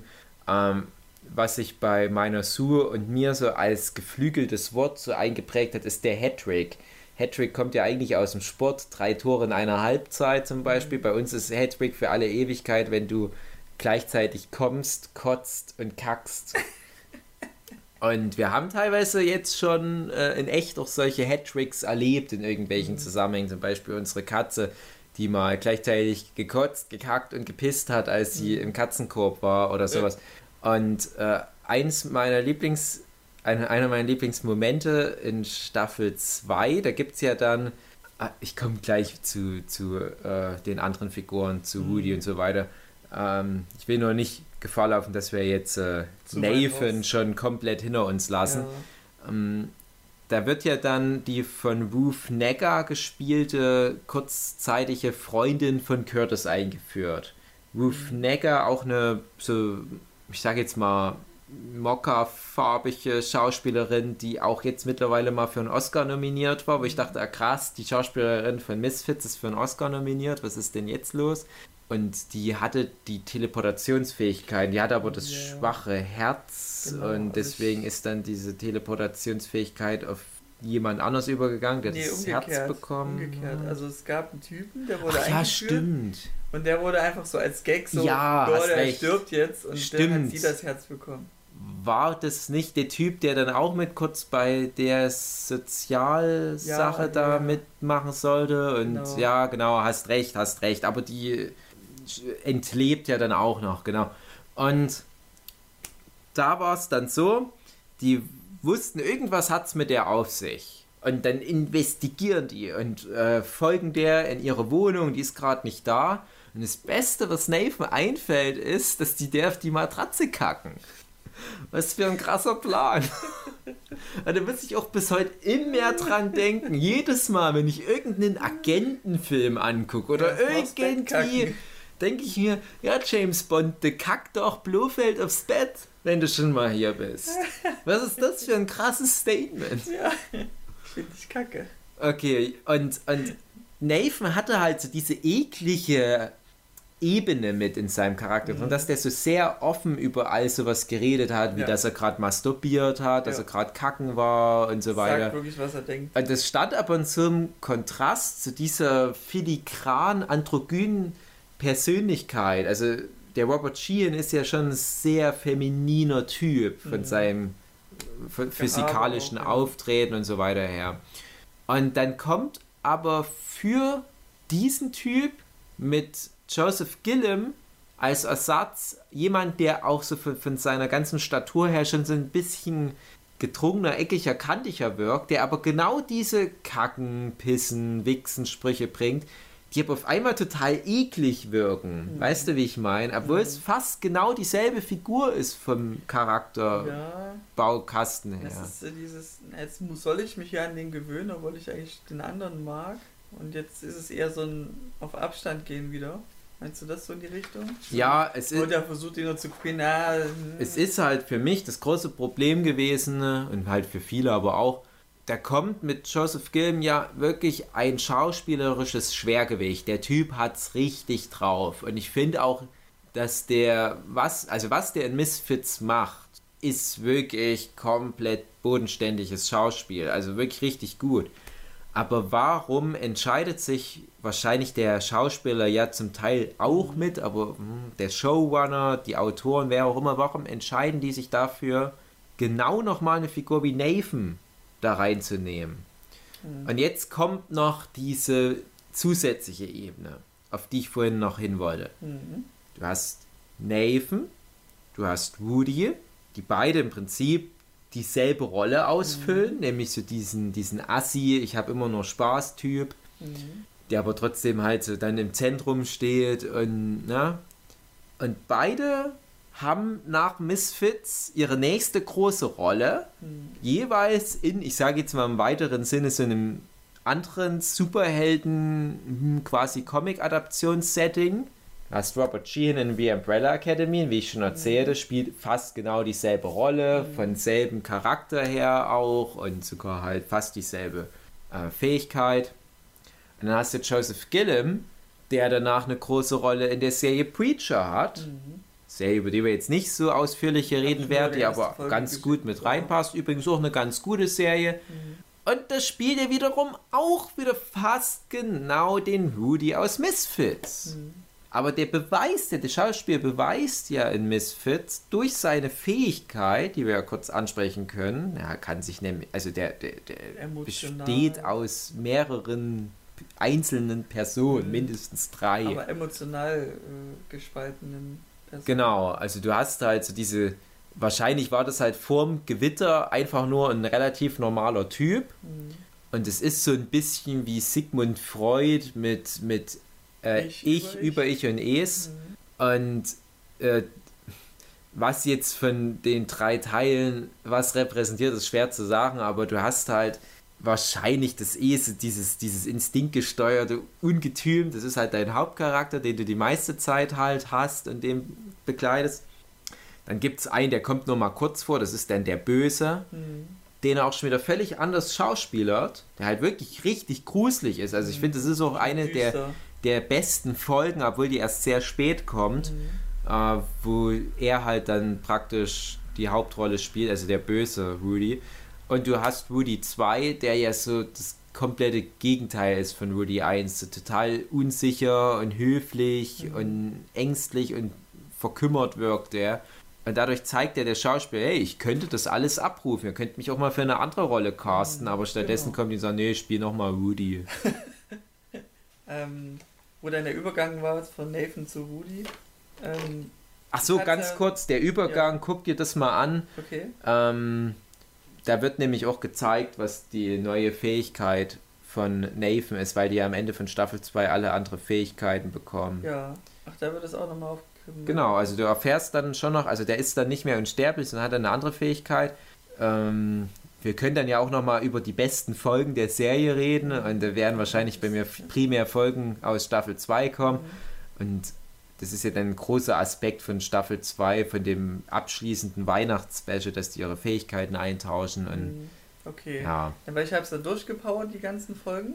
Und dieses Special habe ich eben nicht gesehen. Das Weihnachtsspecial hast du nicht gesehen oder das, dieses Mini-Bit? Beides Special, glaube ich. Oh nein, das Weihnachtsspecial, wo die gegen Jesus kämpfen. Ich glaube, das sagt man nicht. Oh nein! Aber das ist doch total wichtig für den ganzen Inhalt. Das ist doch das Ende von Nathans Character ja, Arc. gesagt, ich habe es durchgepowert und darauf will ich ja zu sprechen kommen. Staffel 2 beendet, mit der dritten gleich angefangen und da fängst du halt so mit Rudi an. So, hä? Ja, okay, ist halt eine neue Figur. Äh, und dann ist dieser Nathan auf einmal nicht mehr da, so die Folge weiter ich, oh nee, jetzt ist der hier nicht mehr, nicht, ist der jetzt raus oder was? Ist der gestorben oder was ist da passiert? Also der echte Schauspieler gestorben. Ähm, ist meistens so mein erster Gedanke, wenn da mal nicht mal dabei ist. Äh, und dann muss ich mich jetzt an den gewöhnen, so, oh nö, ich habe mich jetzt doch so in den, in den Nathan rein verliebt und jetzt ist das der Rudi und dann wirst du dich erstmal so an den gewöhnt, so merkst du schon so, oh, die wollen den jetzt schon so die, die Rolle übernehmen lassen, nur halt mit einer anderen Fähigkeit, die vielleicht, ja, die ist halt auch anders und ähm, auch interessant durch diese Vielfältigkeit, neues Konflikt damit zu fördern.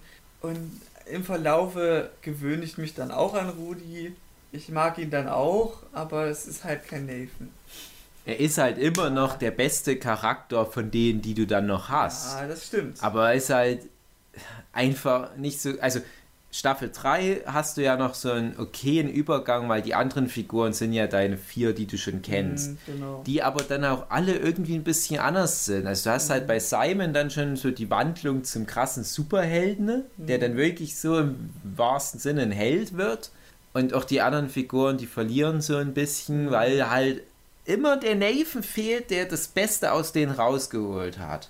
Und dann, wenn ab Staffel 4 so fast nur noch neue Figuren dabei sind, da hast du ja nur noch Curtis von den alten Leuten, der ja. eh langweilig ist. Und dann denkst du, oh, was will ich denn mit den ganzen Leuten Ja, das hier? ist- das ist so. Das ist der Umschwung, von dem ich sprach. Ja, Ganz kryptisch, dass man darüber stehen muss und das Konzept lieber mögen muss und sich nicht zu sehr rein verliebt in die ganze oder abhängig macht von den Charakteren. Dass man sieht, wie geht's denn weiter, wie lösen die Konflikte, auch wenn es neue Charaktere gibt. Mit neueren Eigenschaften, aber schon gewissen Zügen, wie die alten haben, so dass man merkt, dass es der Ersatz sitzt dafür. Ähm, ja, es war auch eine Umgewöhnung bei der dritten Staffel, dass sie jetzt auf einmal neue Fähigkeiten haben, weil man hat sich ja auch wieder dran gewöhnt an die Sache. So gewohntes Terrain und jetzt ist das wieder anders. Und das ist dann bestimmt auch für viele dann so, ein, so ein, eine Sache gewesen. Aber ich gucke nur bis zur äh, dritten Staffel. Ich glaube, ab der vierten war der Wechsel oder war der Wechsel schon ab der zweiten, wo die die Fähigkeiten austauschen? das war, ja, das ist halt das, das Problem. Jetzt könnte ich dich sogar spoilern. Aha. Also So, du hast hast, du hast bei, ja anscheinend ja nicht. Äh, du hast in Staffel, ne, anders gesagt, du hast in britischen Serien traditionell Weihnachtsspecials. Ja. Und die Weihnachtsspecials sind aber nicht wie bei BoJack Horseman ein Special dann wäre, dass das so eine losgelöste Folge ist, die keine Rolle spielt oder wie bei Simpsons die Halloween Specials, die dann wie in einer anderen Realität spielen, sondern die, ähm, die britischen Weihnachtsspecials, das sind einfach nur Folgen außerhalb der Staffel, wenn die gerade zum Beispiel in Staffelpause sind, die aber trotzdem die Story nicht nur voranbringen, sondern oft sogar ganz essentielle Plotpoints Doctor reinbringen. Bei Beispiel. Doctor Who ist es ganz Sehr oft wichtig. so, dass die Doktoren ausgetauscht Ja. werden in den Weihnachtsspecials oder halt in solchen Special-Folgen. Den Beginn einleiten, also zum Ende der Folge Ja. dann meistens. Und bei Misfits war es halt auch so. Du hattest nach Staffel 2, die letzte reguläre Folge von Staffel 2 ist ja die mit der Lactokinese. Mit dem Typ, der Ja. Milch beeinflussen kann, Ja, was sich rausstellt als stärkste Superkraft Ja. überhaupt. Was so echt krass, echt guter Bösewicht Schöne ist, Bösewicht wo ich bis heute immer noch zu scherzenshalber sage, das braucht das Marvel Cinematic Universe Laktose so einen kleinen, dicken Nerd, der Lactokinese beherrscht und einfach mal so einen übelsten Killspree durch das ganze Avengers-Universum Mhm. durchzieht. Und der könnte echt Thanos besiegen mit Lactokinese. Wie krass ist denn das? So, und jetzt hast du aber nach der Folge, die ja schon wirklich wie so ein legitimes Staffelfinale sich anfühlt, noch das Weihnachtsspecial. Und das Weihnachtsspecial macht ganz viele Sachen auf inhaltlicher Ebene. Das Weihnachtsspecial hat den krassesten Bösewicht der ganzen Misfits-Historie, nämlich so ein Typ, der Superkräfte sammelt. Sagt ihr das was? Ja, ja, ja. Also, ich habe mich da nochmal belesen. Und ich weiß jetzt auch, dass es Staffel 3 ist mit diesen Fähigkeiten ändern. Ne, das ist die Und Folge. Das da geht es ja darum, dass sie dealen. Die dealen ja mit Fähigkeiten. Ja, ja, die dealen mit Fähigkeiten und das, die, natürlich wird immer mal wieder noch mal so eine Fähigkeit ausgetauscht, Mhm. aber das Weihnachtsspecial ist diese primäre wir teilen das alles einmal durch Okay. Folge. Dann hätte es für mich wahrscheinlich einen besseren Übergang gehabt, nicht so ein Extrem wie auf einmal ist das jetzt so, dass die Fähigkeiten austauschen. Das war halt für mich ein krasser Ruck. Und ich denke mal, durch das Special würde ich dann besser damit klarkommen. Ja, auf alle Fälle. Also, bildet? also der Punkt von dem Special ist auch so ein bisschen, ich, ich gehe jetzt mal inhaltlich drauf ein, weil ich bin mir noch nicht so richtig sicher, ob du es jetzt gesehen hast oder nicht, aber Nee, Nathan, nicht. Nathan hat da ab der Folge so seine Entwicklung beendet, wo er dann eine schwangere Frau Hm. äh, also er entschließt sich sofort, dass das jetzt seine Freundin ist Ja, und er wird immer für die da Staffel- sein. Staffel 2 Ende. Ja, nee, das Oder ist das Christmas Staffel, dass Special. darüber gesprochen wurde. Das ist das Christmas Special. Also der hat dann halt diese Freundin, das ist so ein bisschen wie Weihnachtsgeschichte und die schwangere Jungfrau, die aber eigentlich nicht wirklich eine Jungfrau ist, aber halt schwanger. Und der hilft ihr dann und dann, will- ich, ich habe es nicht mehr so hundertprozentig im Kopf, aber ich glaube, er will ihr dann auch finanziell helfen und sagt dann, ja, dann verkaufe ich halt meine Fähigkeit, weil jetzt gibt es ja den Typ, der mit Fähigkeiten dealt und dem gebe ich das und dann kriege ich von dem Geld. Und der denkt da halt nicht drüber nach, dass es ja eigentlich dumm ist, seine Mhm. Unsterblichkeit Ja. so sinnlos Ist herzugeben. schon sehr wertvoll. Und relativ die tauschen dann in der Folge so ganz wild die Fähigkeiten durch und in der Zwischenzeit hast du aber einen Bösewicht, der all diese Fähigkeiten sich holt und dann halt wie so Super Jesus mit ganz vielen verschiedenen Fähigkeiten gesegnet ist. Okay. Und dann ist es halt so der große, krasse Endkampf gegen den Typ, der sich selbst als Messias sieht, ne? alles passend zu Weihnachten, Hm. äh, den halt zu besiegen. Und das ist halt in der kompletten fünf Staffel Misfits-Historie, wie gesagt, also eigentlich der stärkste Gegner, gegen den die antreten müssen. Stimmt, Und am Ende bekommen aber unsere Hauptcharaktere alle fünf jeweils eine neue Fähigkeit. Mhm. Und damit endet das Christmas Special. Hm. Und das nächste, was du siehst, ist dieses Mini-Bit, was noch vor Staffel 3 kommt, Hm. wo Nathan, ich erzähle das jetzt einfach mal, wo Nathan, in, weil, weil komischerweise ganz viele Leute kennen das nicht. Hm. Und ich kenne viele Leute, denen es wie dir geht, die weder das Christmas Special noch diese Mini-Folge gesehen haben und die auch dann total verwundert sind, wo ist Nathan hin? Aber die Serie erklärt, wo Nathan Mhm. hingeht. Und Nathan ist dann mit seiner Frau, na, seiner neuen Lebensgefährtin in Las Vegas und du erfährst, er hat eine Fähigkeit, die ist, ja, wie soll man sagen, so, so, so, ja, Glück, ähm, beziehungsweise Oder äh, so, ja, so Realitätsmanipulation. Also du, du siehst nur ein Ach was, so. was er macht. Er würfelt an so einem ähm, ja, Glücksspieltisch Hm. und er ändert dann die Augenzahl des Würfels, was total Ja, dumm ist, weil es total auffällig ist, wie Mhm. der da mogelt. Und dadurch wird er dann äh, von dem Security-Personal da abgeführt. Und das ist das Letzte, was du von Nathan siehst. Du kannst halt davon ausgehen, er wird dann bestimmt nicht den, den Serientod sterben, Hm. aber er ist halt raus, er ist auf einem anderen Kontinent und er lebt halt dort jetzt seine Abenteuer. Und der darf dann noch einmal telefonieren oder wie das war. Und dann ruft er dort an bei den Misfits im Gemeindezentrum und da geht der Rudy ran. Ja. Und das ist so der, die Staffelübergabe. Übergabe. Und der sagt so irgendwie sowas wie hier, hey, hier, wer- hier ist Nathan und ich bin in Schwierigkeiten, helft mir, und wer ist da? Und Rudy kennt ja Nathan nicht, so, keine Ahnung, wer, wer, wer du bist und legt wieder auf. Irgendwie so ist das. Und in dem Moment weißt du, okay, Rudy ist der neue und Ja. die hatten sogar einen kurzen Moment zusammen. Das Ding geht zwei Minuten oder so. Hm. Ja, und dann hast du halt danach chronologisch gesehen erstmal noch die Einführung von Rudy. Ja, die, das ist das erste, was siehst in der dritten Folge, äh, in der ersten Folge der dritten Staffel, wie jetzt um wie es um Rudi geht. Und das war halt für mich so ein krasser Turn, einfach weil ich es da durchgepowert hatte. Äh, ja, das ist ja der Nachteil, wenn du dich nicht inf informieren willst über die Zusammenhänge von der Staffel, weil du denkst halt Staffel 1, Staffel 2, Staffel 3 und paust das halt durch.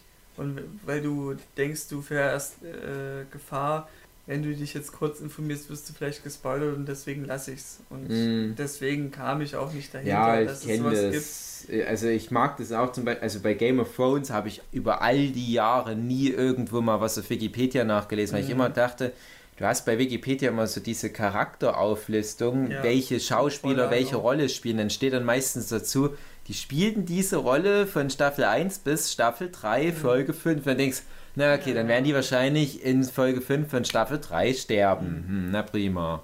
Und sowas, auch Walking Dead ist auch ganz extrem. Du darfst Ja. und ich gucke gerne Sachen auf Generell Wikipedia, Wikipedia. an, weil das wirklich englisches Wikipedia ist super für Nerds und gerade wenn man so ein Nerd-Quiz macht, ist es immer ganz gut, wenn man nochmal so ein paar Sachen fix auf Wikipedia nachguckt, aber dann sollte man immer auf dem aktuellsten Stand der jeweiligen Serie sein, weil Wikipedia ist das krasseste Spoiler-Medium überhaupt. Ja, ja, ja. Also es spoilert wirklich alles. Wenn es um Zusammenfassung geht, geht es bis zum Ende hin. Ja gut, also da bist du dann schön blöd, wenn du das liest. Aber wie Ja. gesagt, alleine das ist schon so ein krasser Spoiler. Welche Schauspieler wann mitgespielt Ja, haben. das ist äh, immer wichtig, das eben nicht zu lesen. Deswegen gehe ich auch immer ungern auf Wikipedia, wenn es darum geht, nicht gespoilert zu werden. Hm. Ja. Naja. Und bei Misfits, ganz ehrlich, da war das bei mir auch so, dass ich dann, da hatte ich glaube ich gerade so Staffel 2, 3 durchgeguckt und es war so etwa die Zeit, wo ich mich informiert hatte, ja, was ist denn jetzt mit Nathan und äh, steht da die Option, dass der nochmal zurückkommt. Und wie gesagt, der ist ja nicht tot, er hätte ja zurückkommen können, aber war halt einfach so, hm, hatte wahrscheinlich auch Misfits dann nicht mehr so diesen Ruf, dass der Robert Sheen gedacht hat, ja, ich komme nochmal zurück. So, okay, und da hattest du aber halt diese Besetzungslisten und dachte ich, oh, hier sind ja noch haufenweise Namen auf einmal gelistet. Und das sind halt dann die Leute, die dann in den letzten Staffeln noch dazukommen. Und äh, gerade in der letzten Staffel ist dann so bunt durchgemischt. Es ist niemand mehr von dem originalen Team dabei, was echt Ja. keine Serie so lange durchhalten sollte. Ja. Ähm, Das fand ich halt schade, dass es so einen kompletten Auswehr, also ich glaube, fünfte Staffel war dann komplett ohne Hauptcast. ich hätte jetzt fast Walking Dead gespoilert, aber das so, muss ja nicht sein. nee, aber muss nicht sein. ähm, da Ähm, hast du auch so, So eine Durchspülung der ganzen Ja, liebgewonnenen Charaktere, von denen du dich dann trennen musst, äh, ist dann wie so eine Beerdigung fast. Und wenn du, wie gesagt, darüber stehst, dann kannst du halt bis zur fünften Staffel durchgucken. es ist ja tatsächlich nicht mal so, dass die alle wirklich auch tot sind. Ja, aber die spielen einfach nicht mehr Aber mit. ja, die finden halt andere Wege. Ja, na mit der, ähm, der Kelly fand ich eigentlich auch witzig, dass sie dann von der Fähigkeit Gedankenlesen wechselt zu Raketenbau Knowledge. Ja, es ist, es ist Technik. Fähigkeit. Ja. Das ist so eine absurde Fähigkeit, wie so, so eine Querschlägerfähigkeit, finde ich Mhm. schon witzig. Und dann hat sie ja irgendwie auch mal die Fähigkeit dann der Zeitreise bekommen Mhm. und ist dann zurückgereist zu Hitlers Zeiten irgendwie. Verliert ihr Smartphone bei Irgendwie Nazis. sowas, ja. Und da wusste ich dann, okay, es ist eine, eine Körperreise der Zeit und nicht die Geistreise, wie ich dachte. Das fand ich dann schon ein bisschen enttäuschend. Ach du mal mit deinen Geistreisen, Mhm. André. Na, Geistreisen löst viele Probleme. Ja. Wie bei X-Men mit dem Wolverine. Wolverine. Naja, aber jedenfalls äh, Staffel. Ja, wir, wir müssen ja jetzt nicht auf die Nee, ganzen jetzt Storystränge eingehen, aber Staffel 4, da geht's dann echt los, wo ich jetzt schon gar nicht mehr wüsste, wie die ganzen Figuren heißen. Einer hieß Finn, der Äh. war der Typ, der so klein und gnomartig war, Ja, der war Telekinese. War Der konnte das aber nur ganz schlecht über die meiste Zeit. Und da geht's nämlich schon los. Jetzt hast du eh schon irgendwie ab Staffel 3 nur noch komische Fähigkeiten. Simon hat dann Precognition, also der kann so ein bisschen in die Zukunft gucken. Hm. Äh, Alicia habe ich vergessen, was die konnte. Die konnte irgendwie so was mit ihrem Blick machen. Ach so, ähm, in sich in eine andere mit dem Geist rein versetzen, mein, meinst du die? Weiß ich nicht mehr. Kelly halt dieses Raketenwissenschaftsding, Okay. hm, naja. Äh, Curtis hatte dann irgendwann die Fähigkeit mit den Toten wieder erwecken. Hatte der das direkt schon in Staffel 3 oder war dann nochmal ein Hin und Her geswitcht?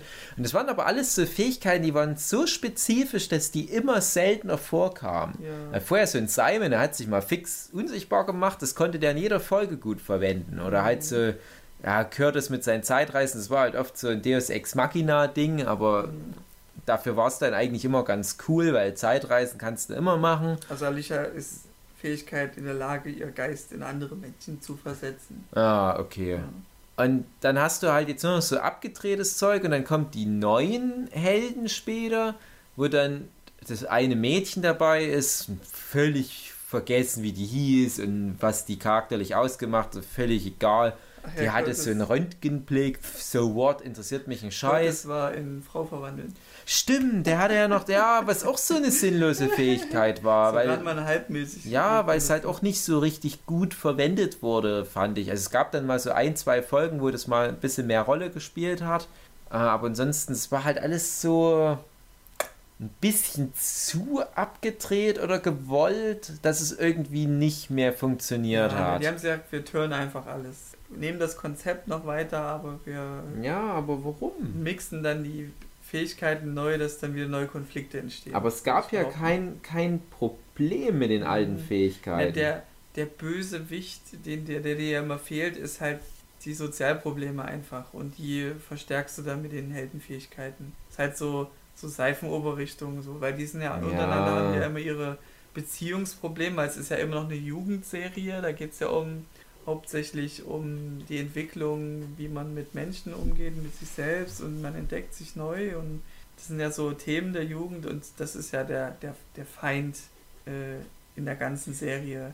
Ja, ich, ich weiß schon, was du meinst, aber mhm. das ändert ja nichts an der Tatsache, dass es irgendwie eine dumme Idee ist, den das wegzunehmen mit den ursprünglichen Kräften. Ja, das fand ich dann eben sehr radikal. Das hat mich dann so ein bisschen rausgeworfen, aber ich musste damit hausieren einfach. Ich fand es auch ein bisschen also hätten die mich jetzt vom Gegenteil überzeugt, hätten gesagt, hey, guck mal, was wir für krasses Zeug damit ja. machen, dass Curtis sich regelmäßig in eine Frau verwandelt. Ja. Die machen ja Sachen damit. Ich fand es halt nur nicht so spektakulär oder interessant.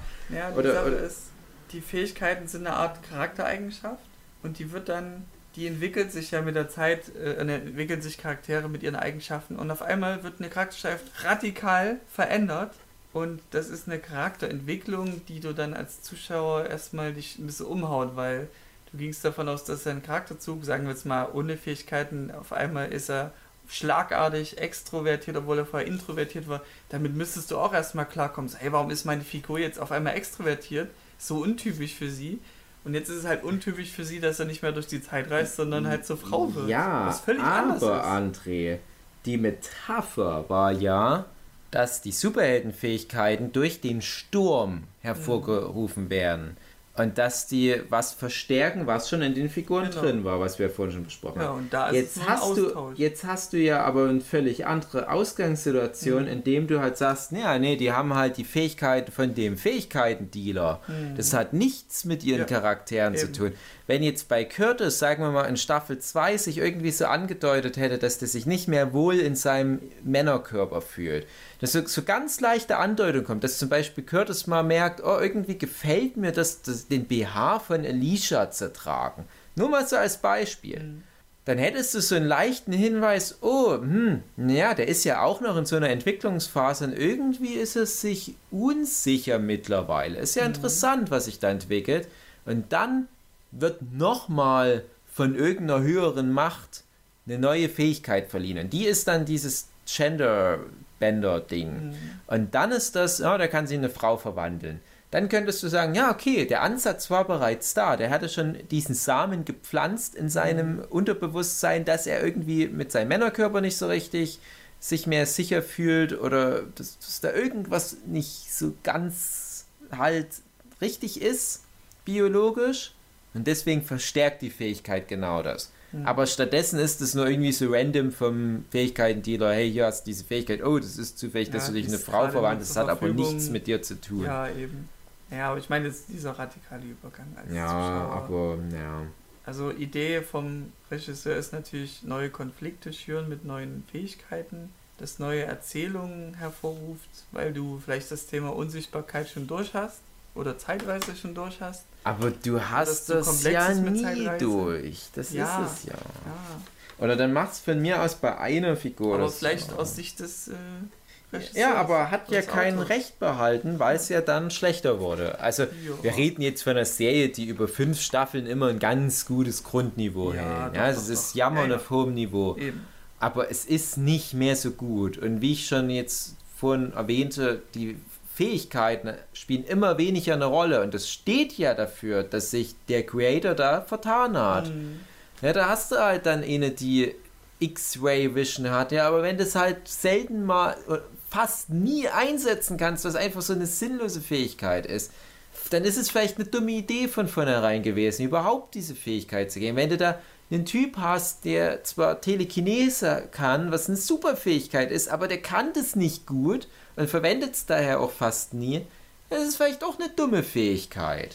Dann gib denen doch was Handfesteres und, und mach Plots, die sich darum drehen. Oder dann mach vielleicht einen, einen Plot, der noch viel stärker damit arbeitet, ähm, dass er es nicht kann und macht daraus aber einen interessanten Plot. Also, dass er, dass, dass er nicht gut Telekinese kann und dann muss der sich halt aber ganz viel mit der schlechten Telekinese rumschlagen und nicht nur hin und wieder mal in einem kurzen Moment, um die Leute daran zu erinnern, ey, übrigens, der konnte Telekinese aber halt nicht gut.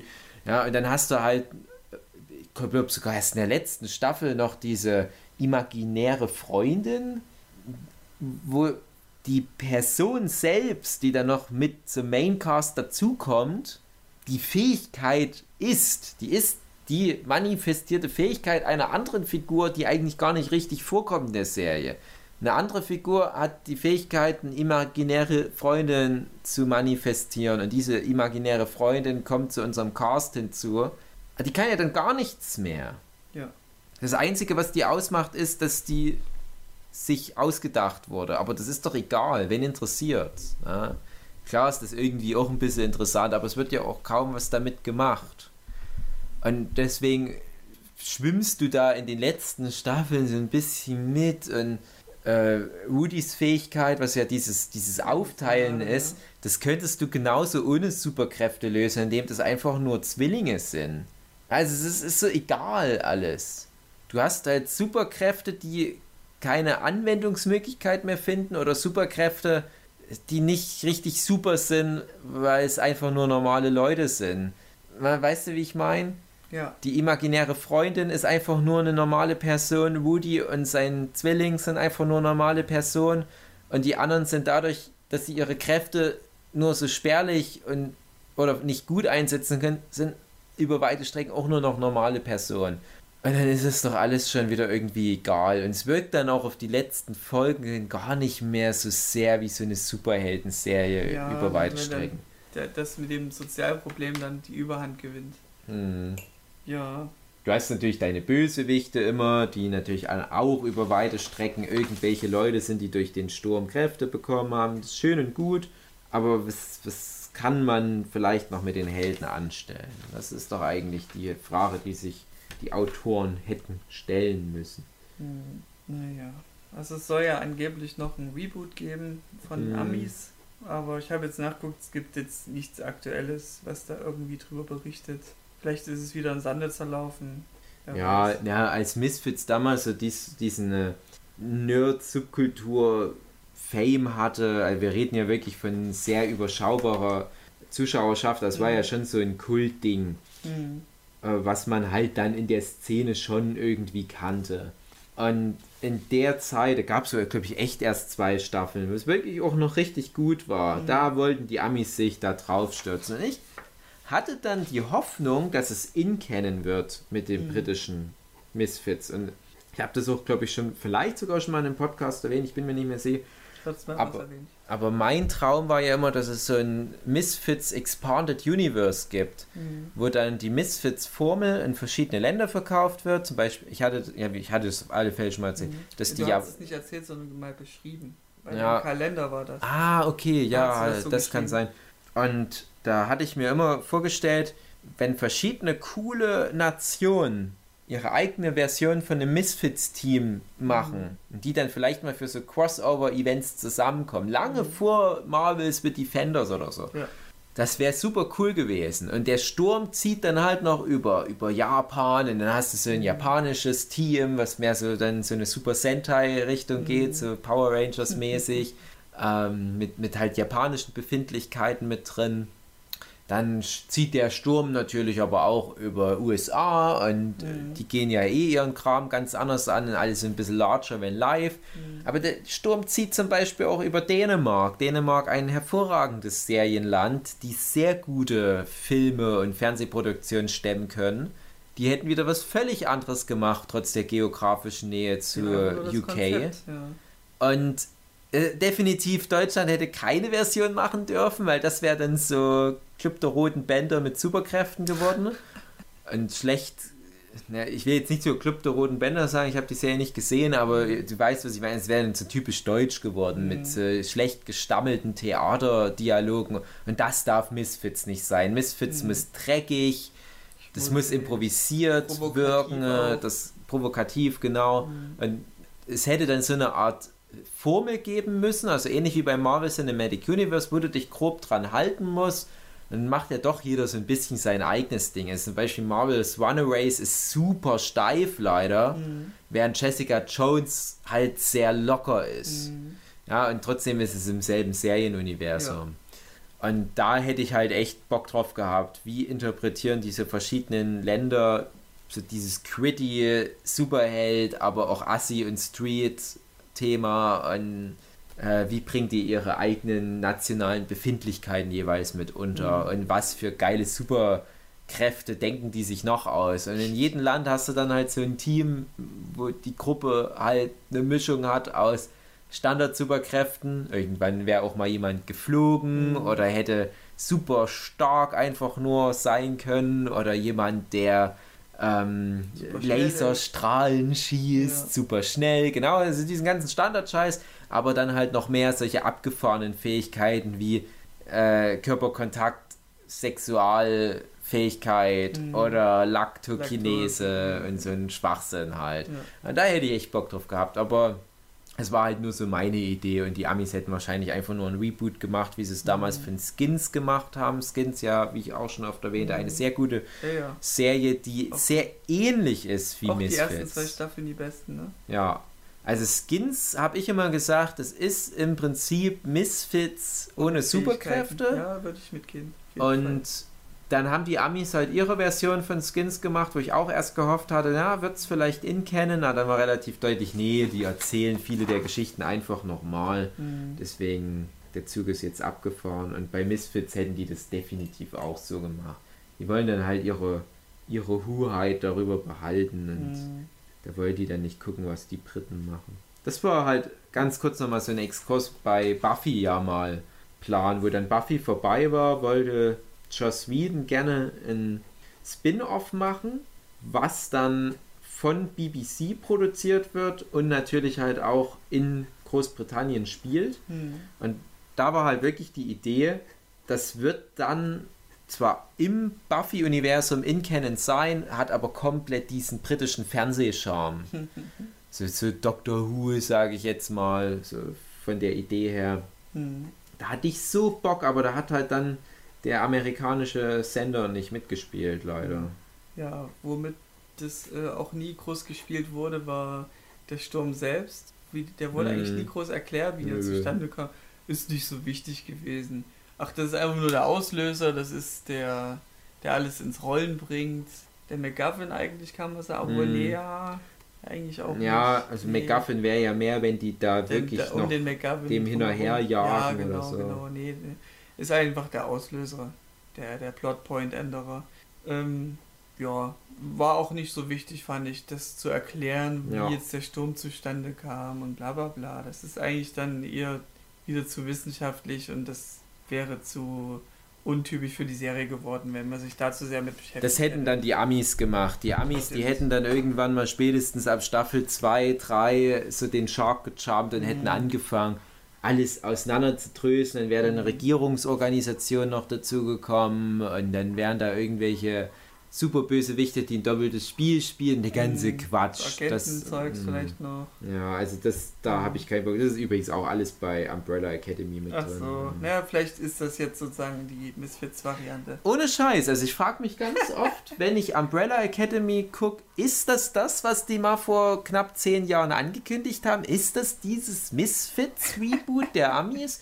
Das klingt jetzt albern, aber irgendwie ist es das schon. Ne? Also klar ist Umbrella Academy eine eigene Comic-Reihe, ja, auf der das basiert, aber der Punkt ist, ich denke, das könnte aus der Idee entstammt sein. Also, dass sie mhm. vielleicht gesagt haben, wir machen das amerikanische Misfits nicht mehr, weil jetzt die IP auch schon zu lange her ist und mhm.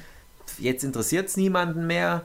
Aber so diese grobe Idee, so dieses Quiddy Superhelden, ein, ein komische, eckige Typen und, und, ganz viele Plotpoints hast du halt auch wirklich in beiden Serien. Äh, was gibt's denn mal noch für eine IP, die das aufgreift? Ah, Umbrella Academy, okay, dann machen wir das, diese Comic-Verfilmung. Aber wir packen ganz fiese Misfits-Elemente rein und nehmen sogar den Hauptdarsteller der ersten zwei Staffeln Misfits, der im Prinzip genau die Rolle nochmal spielt. Mhm. Und da ist auch viel Interpretationsspielraum drin okay. im Vergleich zur Comic-Vorlage. Deswegen kann das durchaus sein. Na gut. Ja, na, die erste Folge hat mich jetzt nicht so gehuckt. Ähm, wo die dann irgendwie alle rumtanzen, fand ich recht interessant. In jedem Raum hat ja, jeder angefangen zu tanzen. Es war so ein Money-Shot, so nach ja. dem Motto, ey, guck mal, wie viel Geld wir hier reinstecken. Ja, machen jetzt den krassen Kamera-Einstellung, wo du siehst, wie alle in den Raum tanzen. So Querschnitt. Ja, alleine Ja. schon, also ja, nee, wir reden vielleicht dann später nochmal ein bisschen Okay. über Umbrella Academy, Da aber müsste ich das dann natürlich erstmal noch gesehen. Wie viele Folgen hat die eine Staffel? zehn leider, Okay, weil die auch geht alle lang, ziemlich lang sind. Ich glaube, ja. das sind Folgen recht lang, ja. Ich hätte gestern noch die, die Staffel zu Ende geguckt, dann war aber so viel Besuch ständig Mhm. da und dann Nee, ist auch nicht, habe ich wär es nicht vertagt. gewesen. Ja. ja, genau. ja. Also ich glaube nicht, ich glaube mir fehlen noch anderthalb Folgen, ich glaube nicht, dass die Serie mich jetzt noch auf den letzten Metern überzeugen wird und ich dann rückwirkend sage, ah okay, war schon eigentlich voll cool. Weil ja. dafür hat die Serie mich jetzt schon zu viel abgenervt. Auch alles auf einem hohen Niveau. Die Serie Mhm. ist wirklich so teilweise auf Hollywood-Kinofilm-Level produziert. Alleine der Affe, den die da haben, der Bobo, der Butler, den hast du ja in Staffel 1, in Folge 1 meine ich schon gesehen. Ah, das ist ja wirklich, kannst sagen, so Planet der Affen.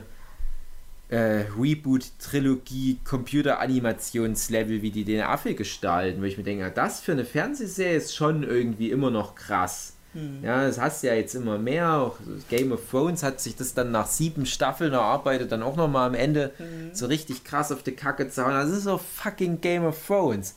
Und hier kommt Netflix, ja, das ist unsere, unsere erste Staffel der Serie, aber guck mal, was wir hier schon an Geld reinstecken. Deswegen ist es ja automatisch schon irgendwie gut und beeindruckend. Nee, ist es nicht.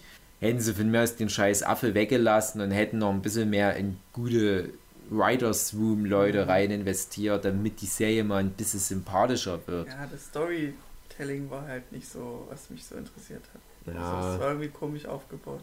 Naja, ich würde gerne noch mit dir ein, ein Mindgame machen. Oh, Ähm, wir wissen ja jetzt, dass der Sturm ja die Fähigkeiten hervorruft, die in uns schlummern und die verstärkt. Ähm, was würdest du sagen, wäre deine Fähigkeit, die du dann bekommen würdest durch den Sturm? ähm, ich glaube, ich hätte irgendwas mit Zeit anhalten. Ne? Ja. Äh, ich würde das natürlich auch nutzen, um Schabernack zu treiben, um Mhm. zu klauen viel oder äh, mir halt so Sachen angucken, die man nicht angucken darf. Ja, gucken. Aber ich würde das vor allem nutzen, ganz langweilig, um meine Comic-Deadlines alle zu schaffen. So, so ein bisschen wie Raum von Zeit und Geist bei Dragon Ball. Ich würde dann Zeit anhalten und würde jeden Tag irgendwie 10 Stunden mehr arbeiten. Die Aber Frage, ja, das ist halt immer die Frage bei der Fähigkeit, altert man dann noch, weil dann macht es keinen Sinn, Ja. so wie bei äh, Senbei Norimaki bei Dr. Slum, wo sie das Thema eigentlich Ja. perfekt schon durchgespielt haben. Du kannst Ähm, zwar deine Deadlines einhalten, aber stirbst eher. ja, ähm, es, es ist im Zweifelsfall ja natürlich trotzdem eine sinnvolle Fähigkeit, weil Mhm. gucke mal, äh, du schaffst ja trotzdem in den wichtigen Jahren mehr und hinterlässt einen krasseren Fußabdruck in der Nerdkultur.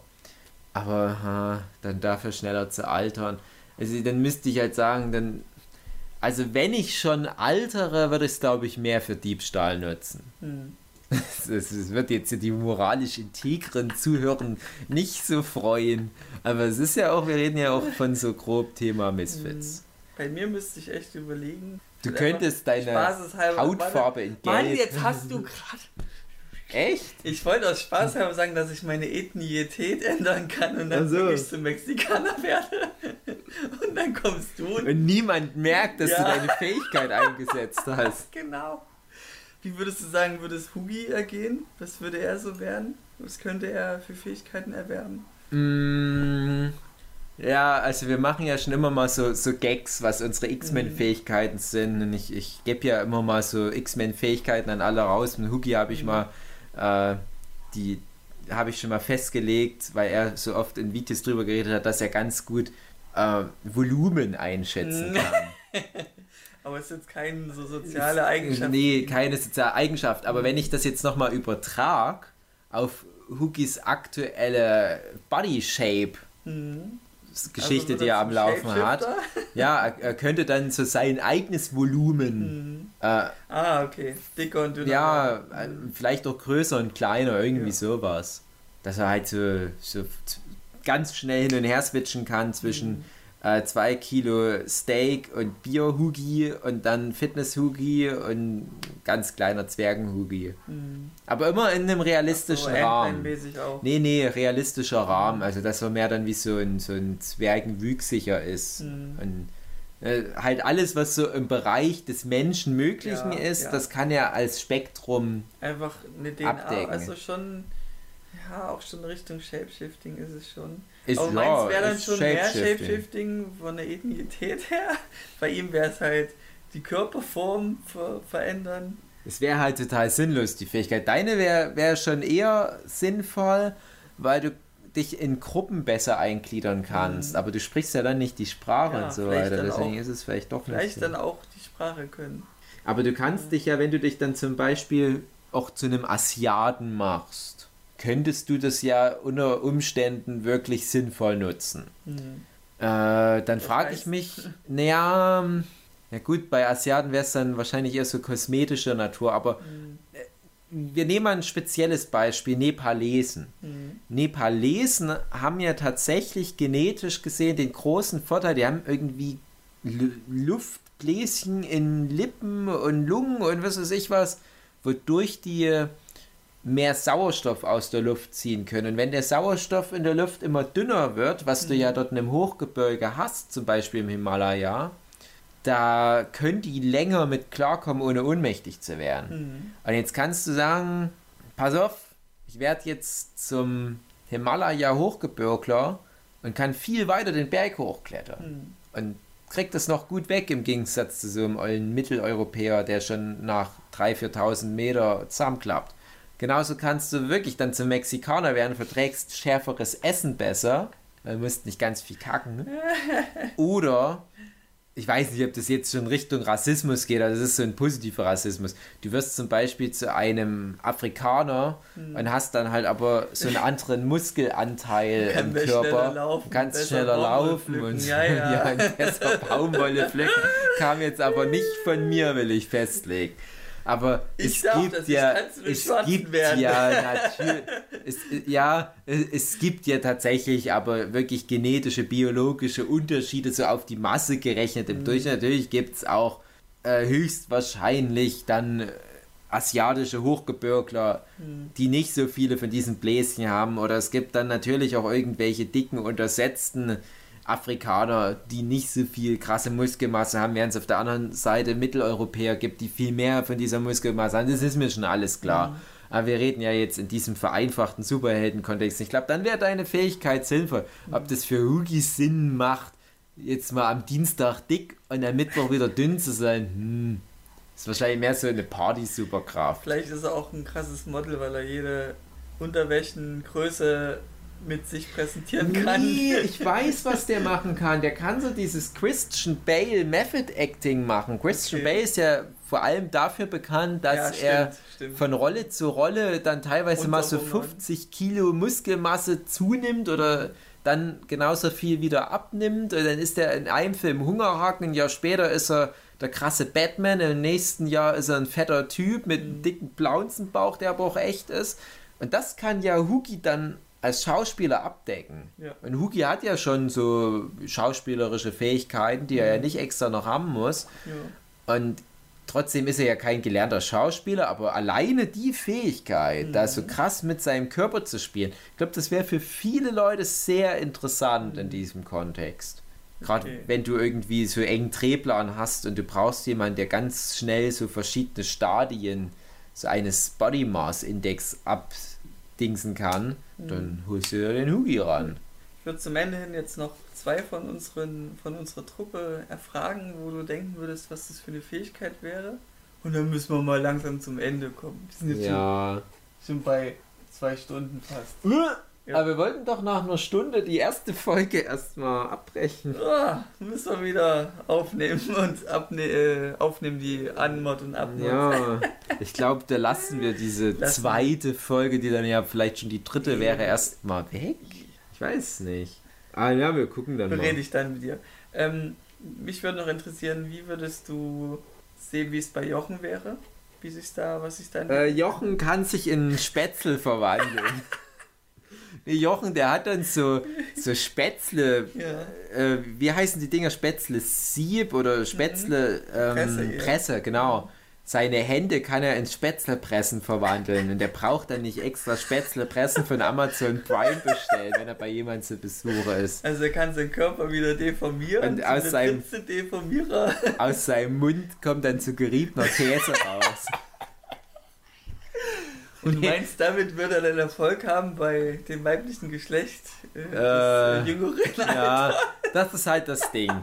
Ich beteilige mich ja nicht an eurer Jochen ist pädophil Running Gag Nummer.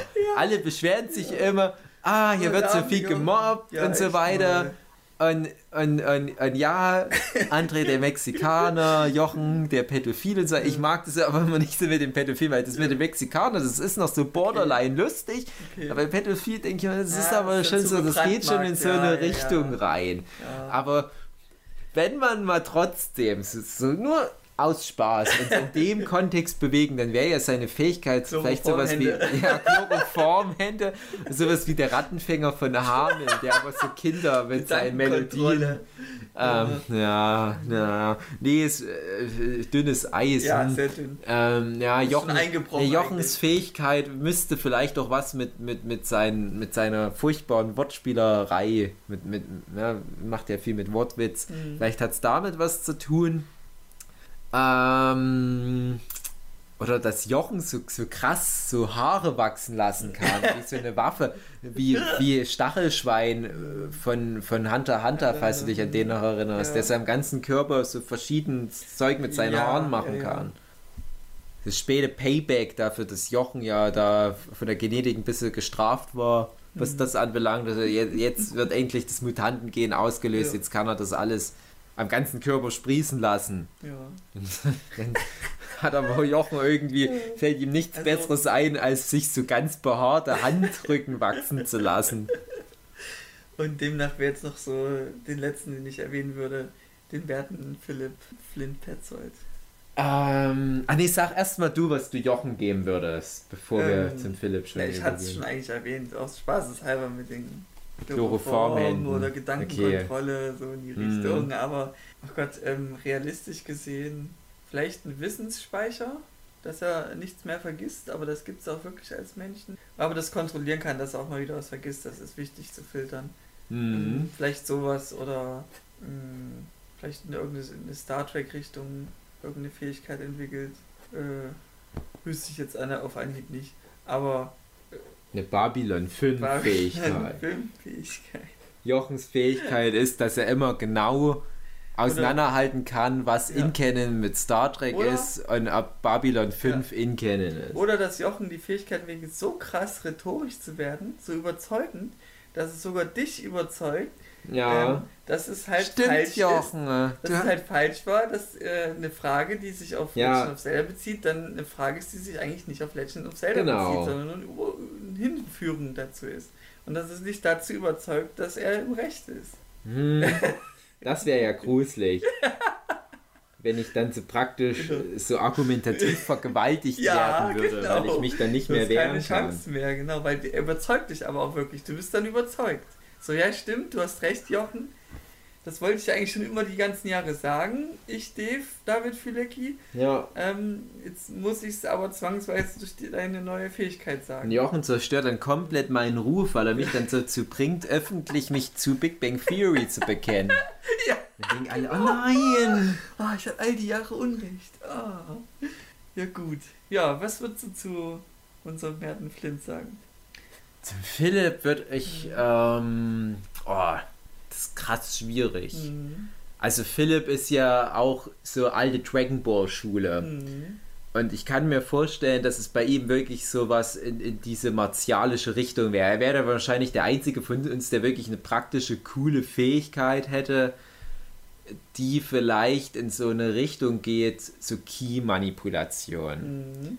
So, dass er zum Beispiel jetzt Energie aus der Umgebung aufnehmen und, Mhm. und äh, konzentrieren und abschießen kann. Ah, vielleicht ist ja der Gag, er kann das wirklich erstmal nur konzentrieren und weiß dann aber nicht, wohin damit. Hm. Und dann hat er halt so eine Energiekugel, die irgendwie so knapp über dem Boden rumschwebt. Der sammelt es in seinen Händen, aber das rutscht so langsam nach unten, ne?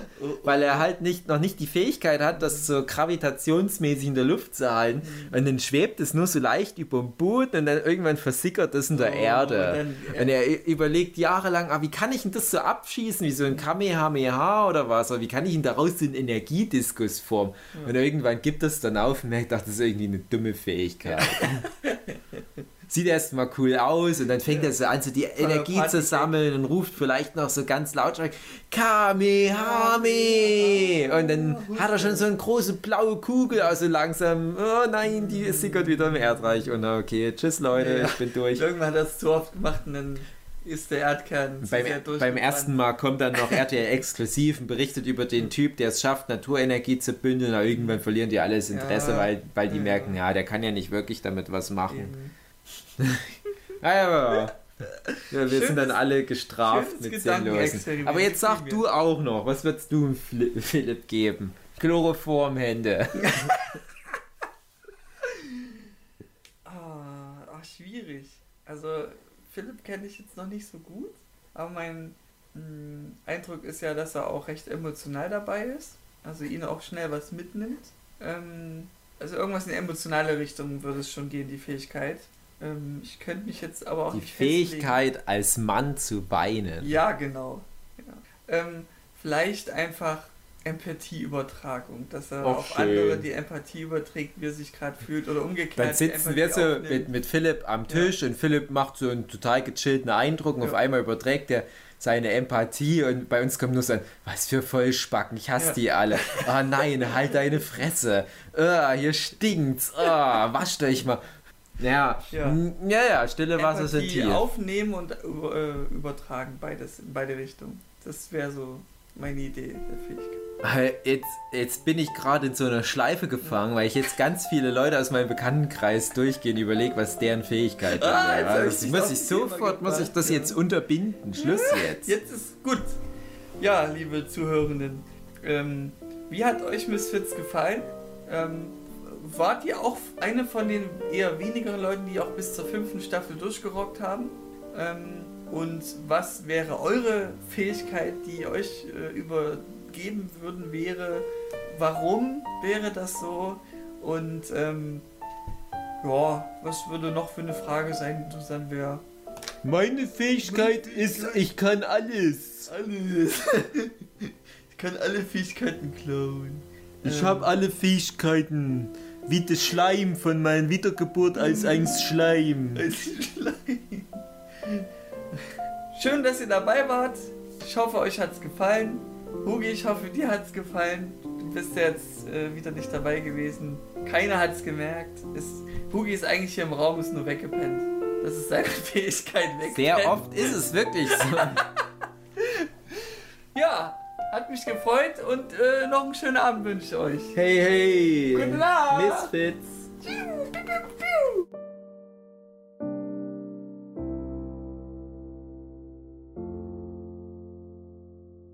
Auch interessant, dann habt ihr es gleich hinter euch, von 1600 prominenten Deutschen, also es gibt wohl 1600 Menschen in Deutschland, die als Prominenz gelten, ne?